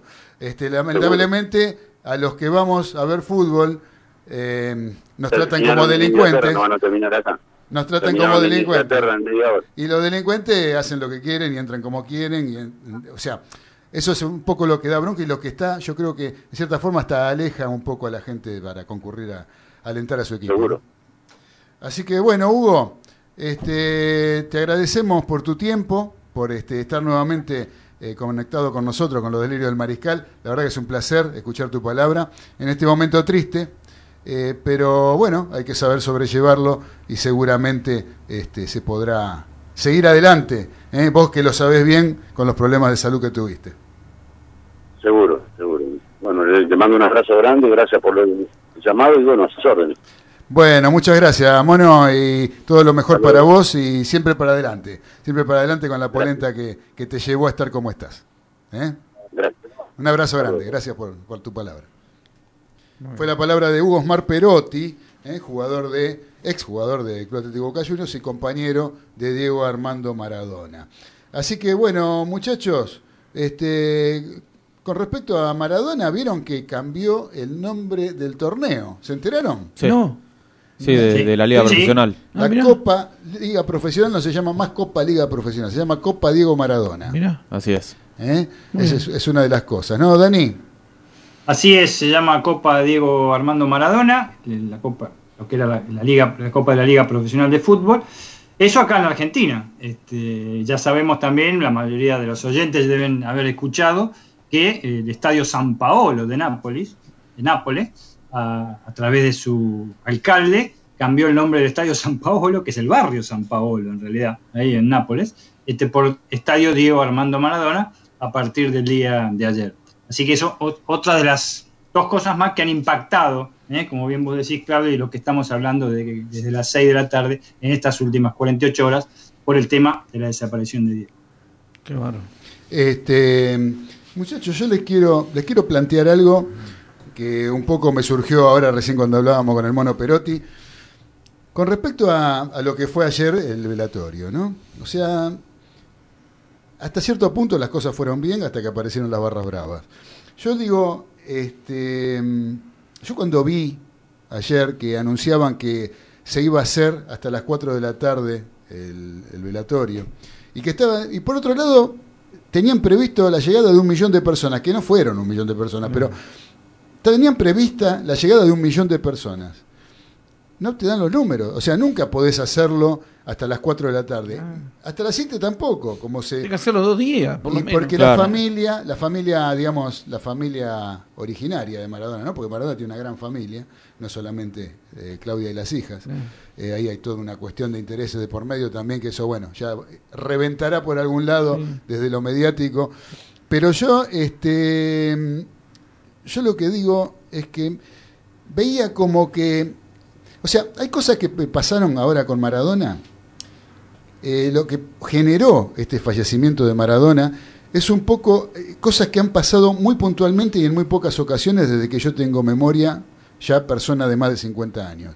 Como puede haber sido, es algo como que en el que está pensando todo el mundo que piensan lo mismo, o sea que, que la cabeza de todo el mundo está puesta en algo, como puede haber sido el fallecimiento de Perón, o el fallecimiento de Kirchner, o eh, la guerra de Malvinas. Eh, son cosas muy puntuales que, que hacían, yo creo, que la gente esté eh, direccionando su pensamiento todos para el mismo lado. Y era un momento que, que uno, yo por lo menos pensaba, de por fin estamos todos más o menos unidos en lo mismo. Y llega un momento que alguien o, o algunos se encargan de volver a sembrar la disidencia, que fuiste vos, que por culpa tuya se armó lo que se armó, que pasó esto, cuando en general, cuando lo que está pasando es, bueno, aparecieron barras bravas, la barra de Boca primero, la barra de gimnasia después, que pensaron que no iban a poder entrar, cuando por ejemplo, cuando por ejemplo, una persona como, eh, ¿cómo se llama? Martín, eh, Mauro Martín, es el, Sí. el, el jefe de la barra de Boca. Yo vi la filmación a Diceo. Y Rafa. Rafa Rafael Diceo. Rafa Diceo. No puede ir a las canchas, pero puede ir Rafa Diceo tiene, eh, Prohibida eh, las canchas del tiene mundo. Derecho de admisión en la cancha y fue uno de los primeros que entró a la capilla ardiente a ver eh, a- Con la a familia. despe- a despedir a Maradona. Por otro lado. Entonces, uno dice, ¿cómo, cómo es esto? ¿no? Un poco. eh, un montón de gente se está quedando sin poder despedir al ídolo. eh, y tipos delincuentes que hacen lo que quieren, ¿sí? hacen lo que se les canta. eh, realmente tienen esos privilegios. Claro. Eh, te iba a comentar eso. Cuando vi, la verdad que me indigné. Eh, era, este, si nosotros escribíamos, murió Maradona a la una de la tarde, si nosotros escribíamos, nos juntamos una y media, escribíamos todo lo que iba a pasar, era todo lo que pasó. Sinceramente. Bueno, para sí. empezar, para empezar. Vos estás haciendo el velatorio en la Casa Rosada. La Casa Rosada era la casa del gobierno de turno. Vamos a empezar ahí. Tenía que haber hecho en el Congreso. ¿Sabes cuánta gente no fue por no ir a la Casa Rosada? Que no fue. No, bueno, no, No, no, eh, pero porque todo se va. No, César, el que quiere ir va. Se- estaba politizado, negro. No, había duda. tiempo, no había tiempo para Pero ir. vos sabés lo que pasó, Pero ¿por qué se armó Bolonqui? Porque entró la señora. Esto es, esto, estos son Bueno, datos. Vos, vos estás sembrando la, la grieta. ¿ves? No, no, no, Ya yo digo lo que empezaste, pasó. empezaste a nombrar No, no. a la señora. Claro. Y bueno, es así. No, la pero- señora fue a convencerla a, a- a Claudia Maradona de que se quede más tiempo. Y tuvo para que ocho, no hubo horas, lo- tuvo ocho horas para arreglar eso. No justo cortar que estaba lleno de gente. 20 cuadras de gente, cortaron la cola y ahí la gente so- después. La- En todo eso cayó la hinchada de gimnasia. O sea, la culpa de Cristina Kirchner. No, no, vos. no, no. Hablo de todo. Hay un montón de culpables. Yo creo que se podía haber que se podía haber evitado. Y después hubo O sea, represión. no hacía falta El ser lío inteligente. lo arman las barras Sí. bravas esas. La- la barra de La gimnasia. brava. La barra de gimnasia fue la que invadió la- La, la- la- la que la- llegó fue la barra de gimnasia. Y de Chicago, que no lo dicen. Pero no podés ver, no, pero no importa de qué club sea. Porque las barras bravas son todas, no, Sí, son apátridas, no Sí, tienen club. No. No, son, no, los tipos no son hinchas de nadie. de nadie, no. Eso es lo que yo le quería preguntar un poco al mono Perotti, que se me, me- Se equivocó. me gambeteó Te como equivocó. si fuera. Te gambeteó si como fuera- Maradona. Como si fuera Pañanini, que lo Como estaba Diego marcando en aquella época, ¿no? Como Diego te equivocó. No, como él, como él jugando. Claro. Me, quebró la cintura y me salió para el otro lado, pero no me quiso decir nada. Pero en realidad, las barras no tienen club, César. Son todos-. Hoy, hoy son barras. Los tipos laburan de barra brava. Hoy son barra brava de, de gimnasia, mañana son barra brava de estudiantes y pasado son barra brava de los. y, y laburan de barra brava. ¿Dónde hay, dónde hay quilombo? Bueno, ahí vamos. Ahí vamos. Entonces, este, dejémonos de embromar, ¿sí? Porque los tipos pensaron que quedaron, que quedaban afuera, Claro. ¿sí? Eh, y que no iban a entrar. Entonces, invadieron la casa de gobierno. La Casa Rosada. Es, una cosa increíble. Increíble lo que pasó. Es Rompieron bustos, porque un desastre hicieron adentro. Un desastre. Un desastre. Sí, bueno, sí. en esas manos estamos. Ah. Entonces, eso yo lo- no quería dejar de decirlo. Eh, acá el monito Cedrachi eh, dice, debió hacerse en una cancha, la de argentinos al aire Ah. libre. Sí, aparte eso, ¿no? Otra, el tema del aislamiento. Uno mira, eh, yo miraba a toda esa gente amontonada. Y lo mismo en la cancha de Argentinos, porque a la noche en la cancha de Estaba de estaba la tribuna, estaba la tribuna llena de gente, la gente sin barbijo, sin nada, y encima uno encima del otro. Y uno dice, tanto cuidarnos, tanto, tanto este, nosotros, y la, y la gente que ha muerto por estar sola y aislada, ¿sí? Ha, ha muerto gente aislada, que no la podían ver nadie por el aislamiento. Un muchacho por ir a ver el hijo, la hija, eh, se murió ahogado tratando de cruzar un río porque no le- tenía acceso al pueblo. Gente que no pudo Y velar acá, a sus alegremente, Ah. alegremente, todo el mundo. este, Miles y miles. Miles y miles de gente amontonada. Este, sinceramente, no sé qué rebrote habrá por respecto a esto. Y lo vamos a ver dentro de pero 10 días.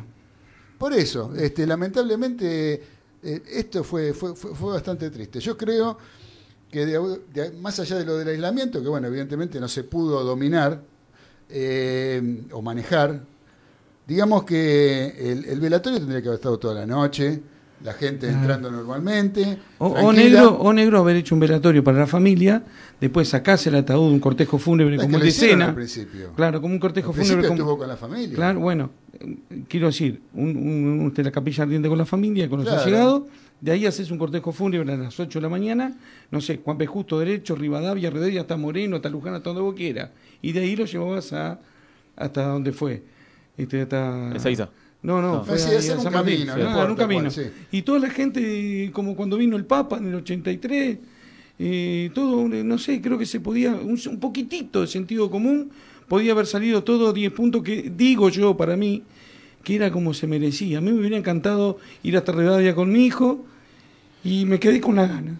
Y me da bronca. Eh, no, bueno, Me da bronca lo que momentos- ah, bueno, tampoco- No era mi ídolo, pero me da bronca porque había un montón de gente.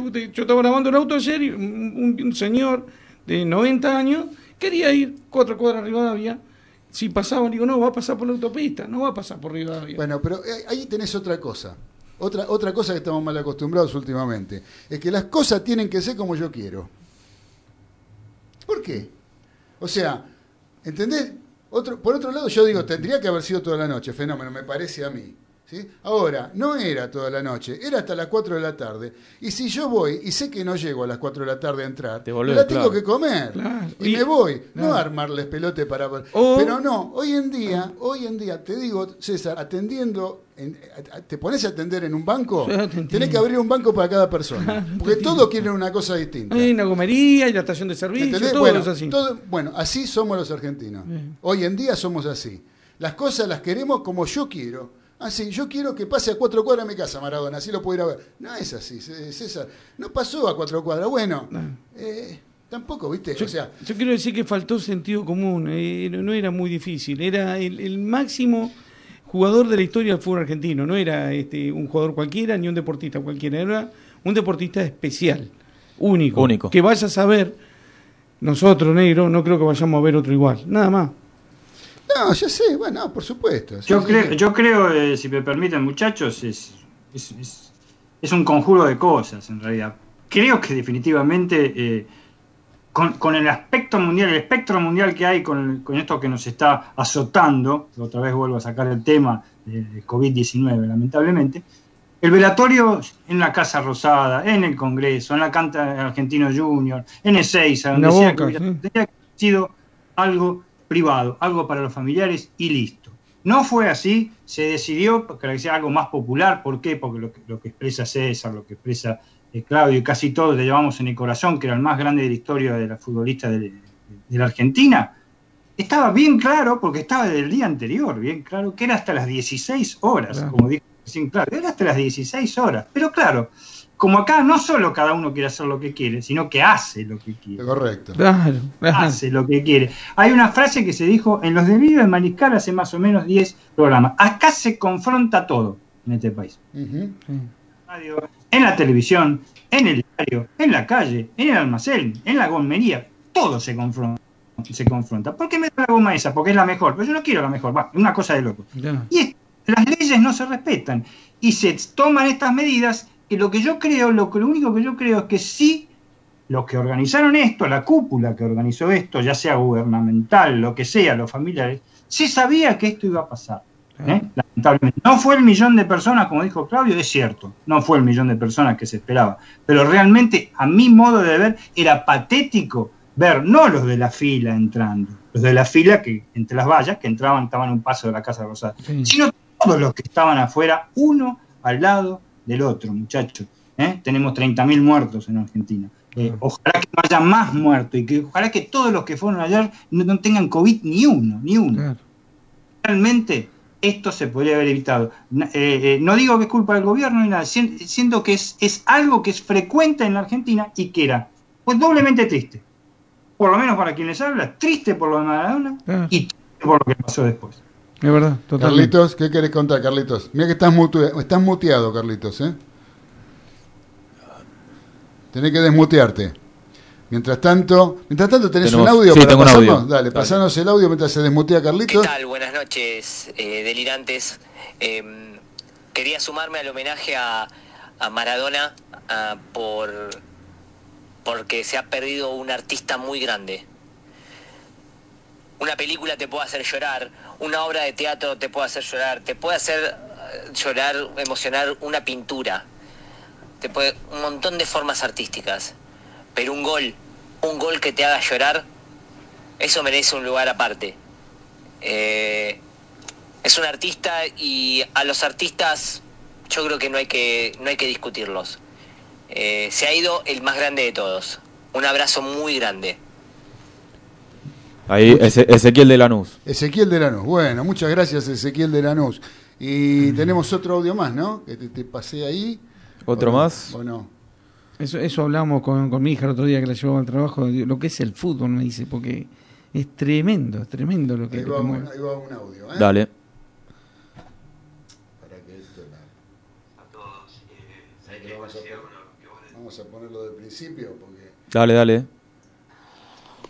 Hola Claudio, hola chicos, hola, buenas tardes a todos. Eh, Sabés que coincido con lo que vos decís. Este, inclusive me parece que como él es, él era un ícono, era tan nuestro, eh, creo que nadie se preocupaba por la salud de él hasta ayer que se murió.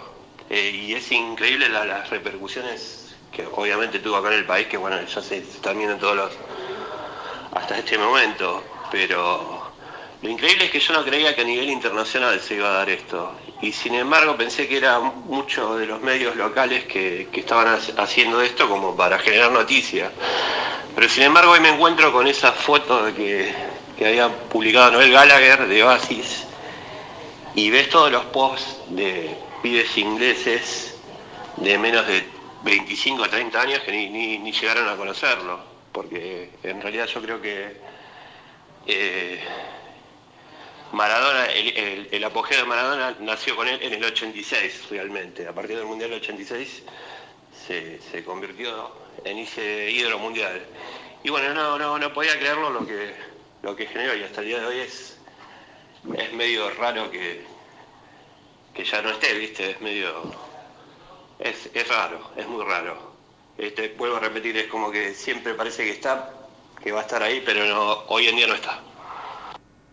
Muchas gracias, querido Guille. Guille de Barracas, el Jimi Hendrix de Barracas. Ustedes no saben qué violero es este muchacho. Y después lo tenemos también, eh, así que gracias, Guille. ¿eh? El monito que, bueno, gracias por los elogios, monito querido, muchas gracias. Así que, eh, Carlitos, ¿qué querías contarnos? Eh, sobre el tema de la organización y todo eso, eh, a mí lo que me parece realmente vergonzoso es que estuvimos ocho meses de claust- enclaustrados y ahora de repente, por tres días, se abrieron todas las, las vallas y las fronteras entre las provincias. Libre circulación en el país y por 15 días libre circulación con gente fuera del país para que puedan venir los reporteros, gráficos, reporteros a, hacer notas y puedan salir del país. Eh, firmamos un acuerdo con el COVID para que no nos ataque durante 15 días. ¿Cómo hicimos? Bueno, realmente es, una, es un gran cuestionamiento el que haces. Este, es un debate grande porque realmente no, no, no tiene explicación eh, todo el sacrificio que se viene haciendo y toda la, la gente que, como dijo bien dijo Dani, hay 30.000 muertos en la Argentina por culpa de este Mm. virus. Eh, esperemos que no haya más. ¿sí? Esperemos que no haya más y que todas estas, est- estas cuestiones que se abrieron, como bien vos cantás, Carlitos, eh, no afecten. Eh, es un deseo, no creo que sea una realidad, es un deseo que uno tiene. Pero no se puede jorobar con esto, por más que haga calorcito, que lo que vos quieras. Esto todavía no terminó y No. va a seguir embromando. Entonces, Ojo, atención, si, si después de abrir y hacer este desfasaje, este, este mega quilombo, sí, eh, de acá a 15 días, un mes, no hay rebrote, no hay nada, y siguen bajando, quiere decir que, que estuvimos al pedo. Sí, Es que ahí está la argentinidad al palo. Bueno, Carlitos, vamos a, vamos a cortar un poquito y vamos a escuchar un poquito más de las frases de Maradona. Eh, tenemos una segunda Dale. parte de frases de Maradona con, con otro temita musical eh, que editamos como para escuchar la frase de Diego. Le voy a pedir a Nico, si es tan amable, de pasarnos la parte 2 de la frase de Maradona. Dale, Nico.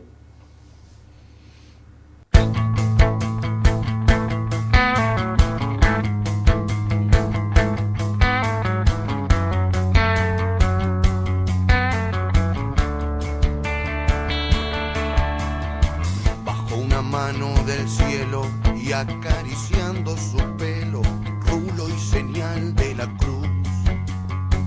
La caricia de Jesús hizo posible el milagro, convirtió la red en tierra, el balón hizo palomas que aterrizaban su paz en la isla Soledad. ¿Sabes qué jugador hubiese sido yo si no hubiese tomado cocaína? ¿Qué jugador nos perdimos? ¿Me queda el mal sabor de boca? Que hubiese sido mucho más de lo que soy. Hubiese, sí, sí, te puedo asegurar que sí. la pelota siempre al 10 que ocurrirá otro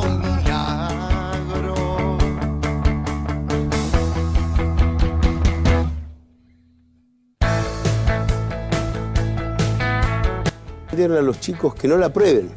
Pues a eso voy, digo, ¿cómo? Que no la prueben. Que no la prueben. Es mentira ese que te dice, te la regalo hoy para hacerte entrar, No, para que para que mañana vayas y le compres, Sí. o le pegues a tu mamá, o le rompas los muebles a tu mamá, o le robes las cosas a tu mamá para, para comprar droga. No la prueben. Porque la probaste y quedaste enganchado. Sí. ¿Eh? Clarísimo. Este es, este es, este es el, el consejo que yo le puedo dar. Y, yo no tenía ninguna necesidad porque yo era multimillonario. no había un problema. Porque muchos hablaron acá y estuvieron tomando conmigo. sobredosis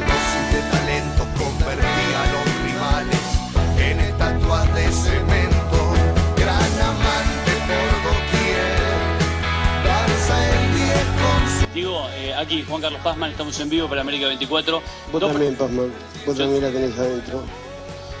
Ya, la, la verdad, este, no. No, yo te- te digo no nomás, no se- la pregunta y un día- puede- sin querer un día hablamos. No, se- cuando quieras, cuando, cuando quieras. ¿No se puede criticar? Sí, pero no con, tanta- con tanta mala leche. No, yo no te, yo no, yo, yo no creo que haberte, haberte faltado el respeto. No, yo tampoco te falta el respeto. Te faltó el respeto. Jamás, es más, me lo está faltando cuando decís que la, que la tengo adentro. Me parece que es de mal gusto y desubicado como yo nunca te traté a vos. No, bueno, pero viste, como, como pediste hablar, pediste hablar, yo te contesto.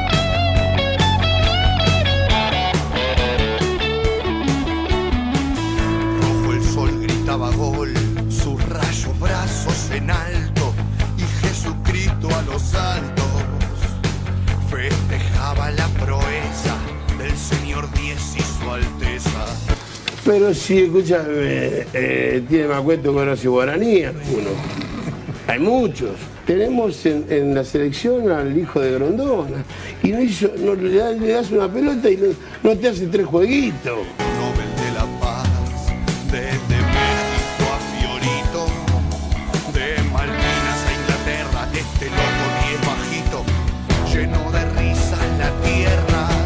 El hombre que sale a trabajar a las 4 de la mañana y no puede llevar 100 pesos a la casa.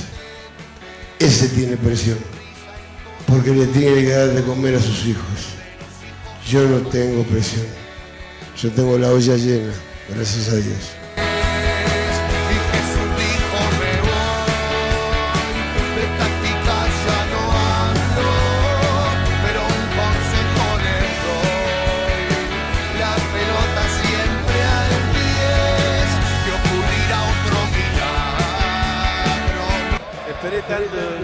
Partido y ya se terminó. Ojalá que no se termine nunca este, este amor que, que siento por el fútbol y que no termine nunca esta fiesta, que no termine nunca el amor que me tienen. Les agradezco en nombre de mis hijas, en nombre de mi vieja, en nombre de mi viejo, de Guillermo y de todos los jugadores de fútbol del mundo. El fútbol es el deporte más lindo y más sano del mundo. Eso no le quepa la menor duda a nadie porque se equivoque uno, no, no, tiene que pagar el fútbol. Yo me equivoqué y pagué, pero la pelota no, la pelota no se mancha.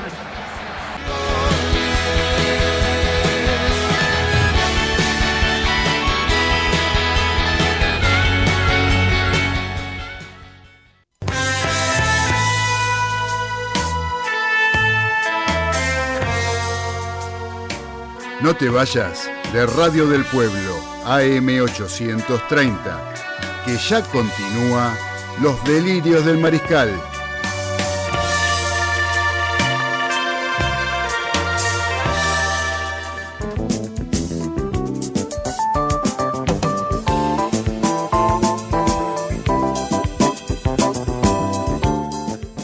Continuamos en los delirios del mariscal en el último bloque, ya en la recta final de nuestro programa, donde este, lo vamos a tener ahora la voz de la experiencia, al señor Carlitos Arias, que trajo preparado alguna de las historias a las que nos tiene acostumbrados y que tanto disfrutamos. Dale, Carlitos. Sí, eh, les voy a contar una historia de- del Diego. Cuando en el 2000 se fue para Cuba, después del episodio de Punta del Este, eh, Coppola se divertía con las chicas y Diego jugaba al golf. Esa era todo lo que estaban haciendo para ir recuperándose. Y había pasado, en ese año, había surgido el Viagra. Y había hecho la propaganda Pelé del Viagra. Y Coppola ya empezó a maquinar, enganchar una propaganda con el viejo rey y el nuevo rey, a entusiasmar al laboratorio. Y cuando se lo fue a presentar a, a Diego, Diego le dijo, no, si le hizo el Verón, yo no lo hago. Pero Diego, escúchame, ¿qué tiene que ver? Hacemos dos. No, yo no lo hago y se acabó. Bueno, la cuestión es que el laboratorio para convencerlo le mandaba muestras a la casa y en un viaje que hizo a Buenos Aires se cargó una valija con 2.000 display plásticos de Viagra. Coppola. Y bueno, llegó Coppola a, a La Habana con la valija llena de Viagra y empezó a regalárselo a los a todos los, que paraban con él. Imagínate, en Cuba un sueldo era 3 dólares y eh, la, eh, la pastillita de Viagra se vendía a 10 dólares. Entonces, eso los, todo esto se lo daban a los taxistas y los taxistas se lo vendían a los turistas. Y recaudaban buena guita. Lo que pasó es que eh, un día se fueron de juerga y volvieron reventados. Tenían un- una casa enfrente de la otra, o a 15 metros de la otra. Diego se fue a dormir y Coppola se fue con una señorita. Y empezó a bañarla porque tenía la obsesión, el, el toque de, la limpieza.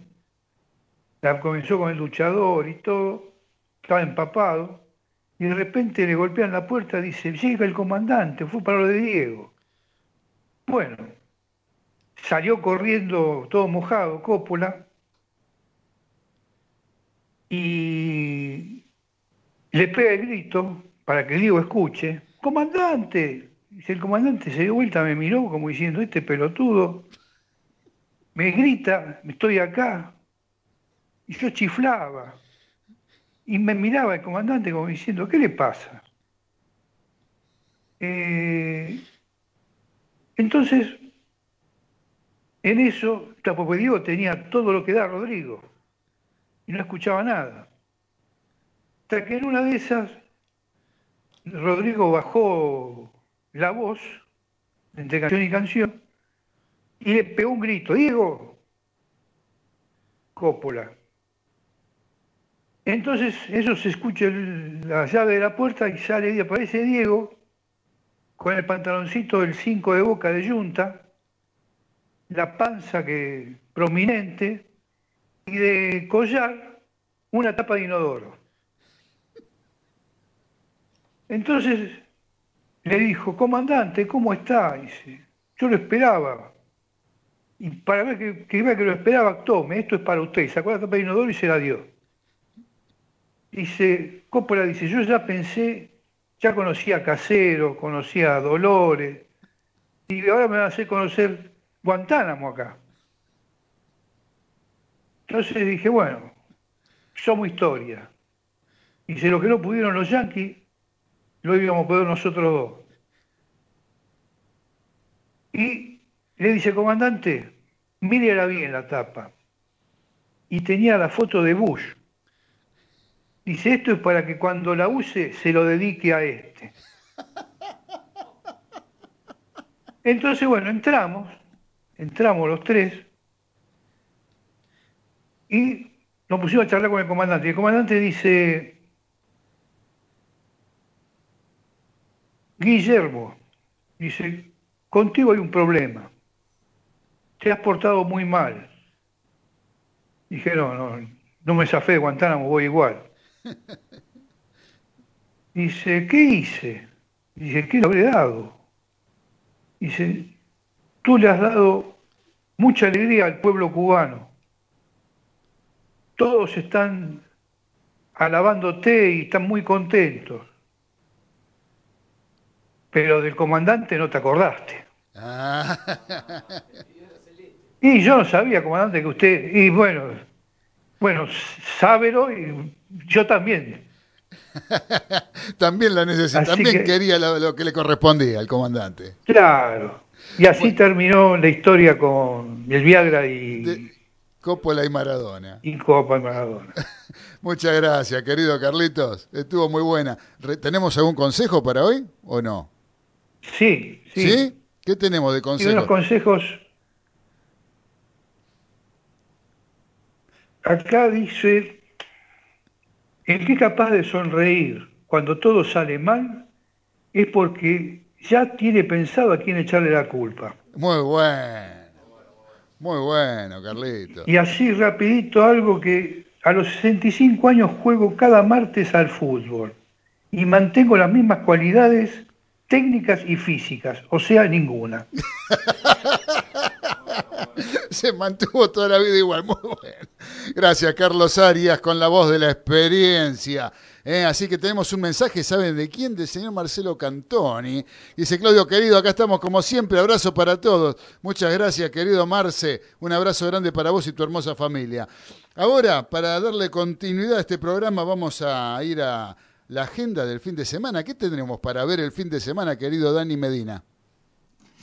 Bueno, sí, Claudio, rapidito, este, como decía Héctor Larrea, pero tenemos bastante, ¿eh? aunque parezca mentira, y después de todo este parate, porque hoy tendría que haber habido este, eh, fecha de la Liga Profesional. A ver, tenemos fútbol, eh, Primera B Nacional, sábado 28 de noviembre comienza la B Nacional, 17 horas Atlanta Platense por Teis Sport, 19 horas Instituto de Córdoba Chacarita por Teis Sport. Liga Profesional de Fútbol, Copa Diego Armando Maradona. ¿Te puedo interrumpir, Dani? ¿Te puedo interrumpir Sí, una cómo no, cosa no. antes de que llegues? ¿Qué día, ¿Qué día y qué hora? Puesto para César va a ser interesante. ¿Qué día y qué hora juega San Martín de Tucumán? Porque nosotros decíamos que San Martín de Tucumán eh, iba a tener unos serios problemas, ¿no? Iba a ser medio como dejado de lado o marginado. ¿Cómo empieza el campeonato para San Martín de Tucumán? Empieza de una manera fácil. Eh, en el Jardín de la República, de local hace, o sea, con, con todo su público que no va a estar desde ya, San Martín de Tucumán versus Club Atlético Tigre lo televisa Teis Sport el domingo a las 9 de la mañana AM. Y, desp- y después va a jugar a la una de la mañana.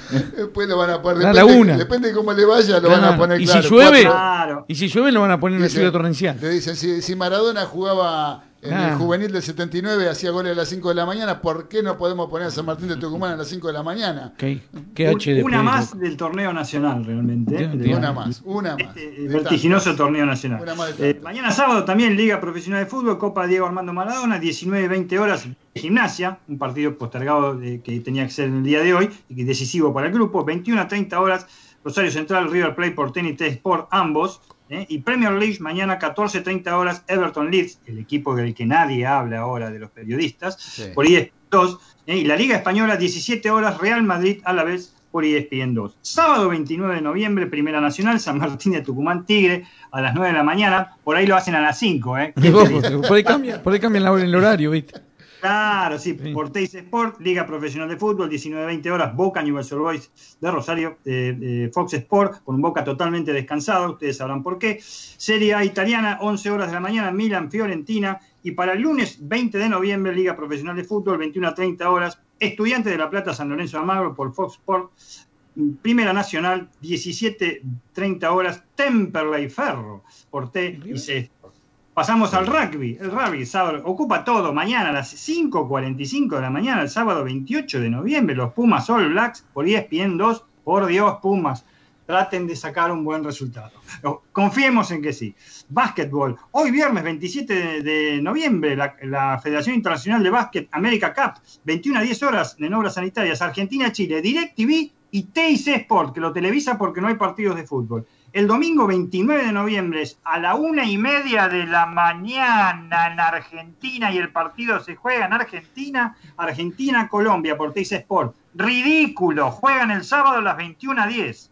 Claro, Digo, qué locura. Automovi- Automovilismo, 28 de noviembre, eh, eh, Super TC 2000 a las 13 horas, primera carrera en Autónomo Galvez, TIC Sport, lo mismo que el domingo 29 a las 11 horas en el Galvez, también TIC Sport. Fórmula 1 el domingo 29, 10 y media de la mañana, Gran Premio de Bahrein por ESPN. Y por último, muchachos, si quieren volver a no sé qué, al boxeo, a los que les gusta, hoy, 20 viernes 27 de noviembre a las 22 horas por ESPN 2, la exhibición Mike Tyson, Roy Jones Jr.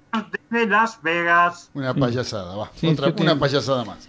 Del boxeo actual. Y Dani, Dani, ¿sabes que estuve mirando la clasifica de la F1 y vi la 1, la 2 y los Mercedes estaban guardados? ¿Cómo terminó la clasificación? No me fijé en esa como terminó realmente ¿Sabes porque que no, no salían? Estaban no, guardados. No me fijé para nada. Ojo que lo vienen haciendo en las últimas tres clasificaciones. Los Sí, Mercedes. pero me pareció raro porque estaban, eh, pero nada tocaban. Así que no sé. A ver cómo seguramente mañana tocan con cello, violín y toda la orquesta sinfónica incluida. Y sobre todo el actual campeón del mundo y merecido campeón del mundo que tiene el mejor sueldo para el año que viene de la historia mundial de la, La Fórmula Fórmula 1. 1. Sí. Casi un 80% de ventaja el piloto que lo, que lo va a seguir. Sí. No de ¿eh? del piloto que lo va a seguir entre los 20 pilotos. Sí, igual no corre por plata, dijo. Ah. Segur- seguramente no. Muchachos, eh, yo no quiero dejar pasar una cosita eh, en los minutos que nos quedan, y seguro que va a dar para más, pero bueno, este, por lo menos dejarlo planteado. Eh, un pensamiento, algo que yo pienso, no sé si ustedes estarán de acuerdo o no. El único equipo argentino que aparentemente está de luto por el fallecimiento de Diego Maradona es el Club Atlético Boca Juniors. Un equipo que había viajado a Brasil a jugar un partido, estaba en Brasil y se volvió sin jugar porque había muerto Diego Maradona. Después jugó Independiente, jugó Defensa y Justicia, jugó Lanús, todos los demás jugaron. Ninguno tuvo, ninguno hizo luz, ninguno está de duelo. Parece. Nápoles jugó todo. Eh, no, bueno, por eso, ninguno está de duelo, parece. El único que está de duelo es Boca. ¿Por qué volvió Boca? ¿Porque quieren jugar el 9 de diciembre la, la revancha? Eh, en la cancha de Boca? No sé, porque ahora corrieron la fecha, le toca la revancha el 9 de diciembre. Y era la, fiesta. de Boca. Y había una fiesta preparada, ¿sabías vos? Por los dos años. El 9 de diciembre. Sí, sí. Seguramente se va a suspender por todo esto. Y no sé, pero este, me resultó extraño, al menos, eh, decir un equipo que ya había viajado, Claro. un equipo que ya estaba para jugar, eh, con todo lo que implica viajar y todos los movimientos que hay que hacer para poder viajar hoy en día, eh, ir de un país a otro. La verdad, eh, que Boca no haya jugado. Me resulta más que sospechoso. Sí. Digo, no, no, no, no entiendo, porque es el único que no Claro. juega. Si vos me decís, se suspende la fecha de la Copa Libertadores, Conmebol, de la Copa claro. Sudamericana, todo lo que es Conmebol se suspende una semana porque murió Maradona. Bueno, fenómeno. Ahora, porque pero el único que suspende es Boca. ¿Cómo se entiende? No sé, Dani, vos me estás levantando la mano. ¿Qué me querés contar? Eh, simplemente que no se entiende, no sé qué beneficio pudo haber sacado Boca de esto, perdón por usarlo de la palabra de beneficio. Sí sé que se hizo algo, evidentemente, como eh, pasó hace dos años con la famosa final en el Bernabéu. Una competencia de palitos, a ver qué palito, eh, quién tiene el palito más largo.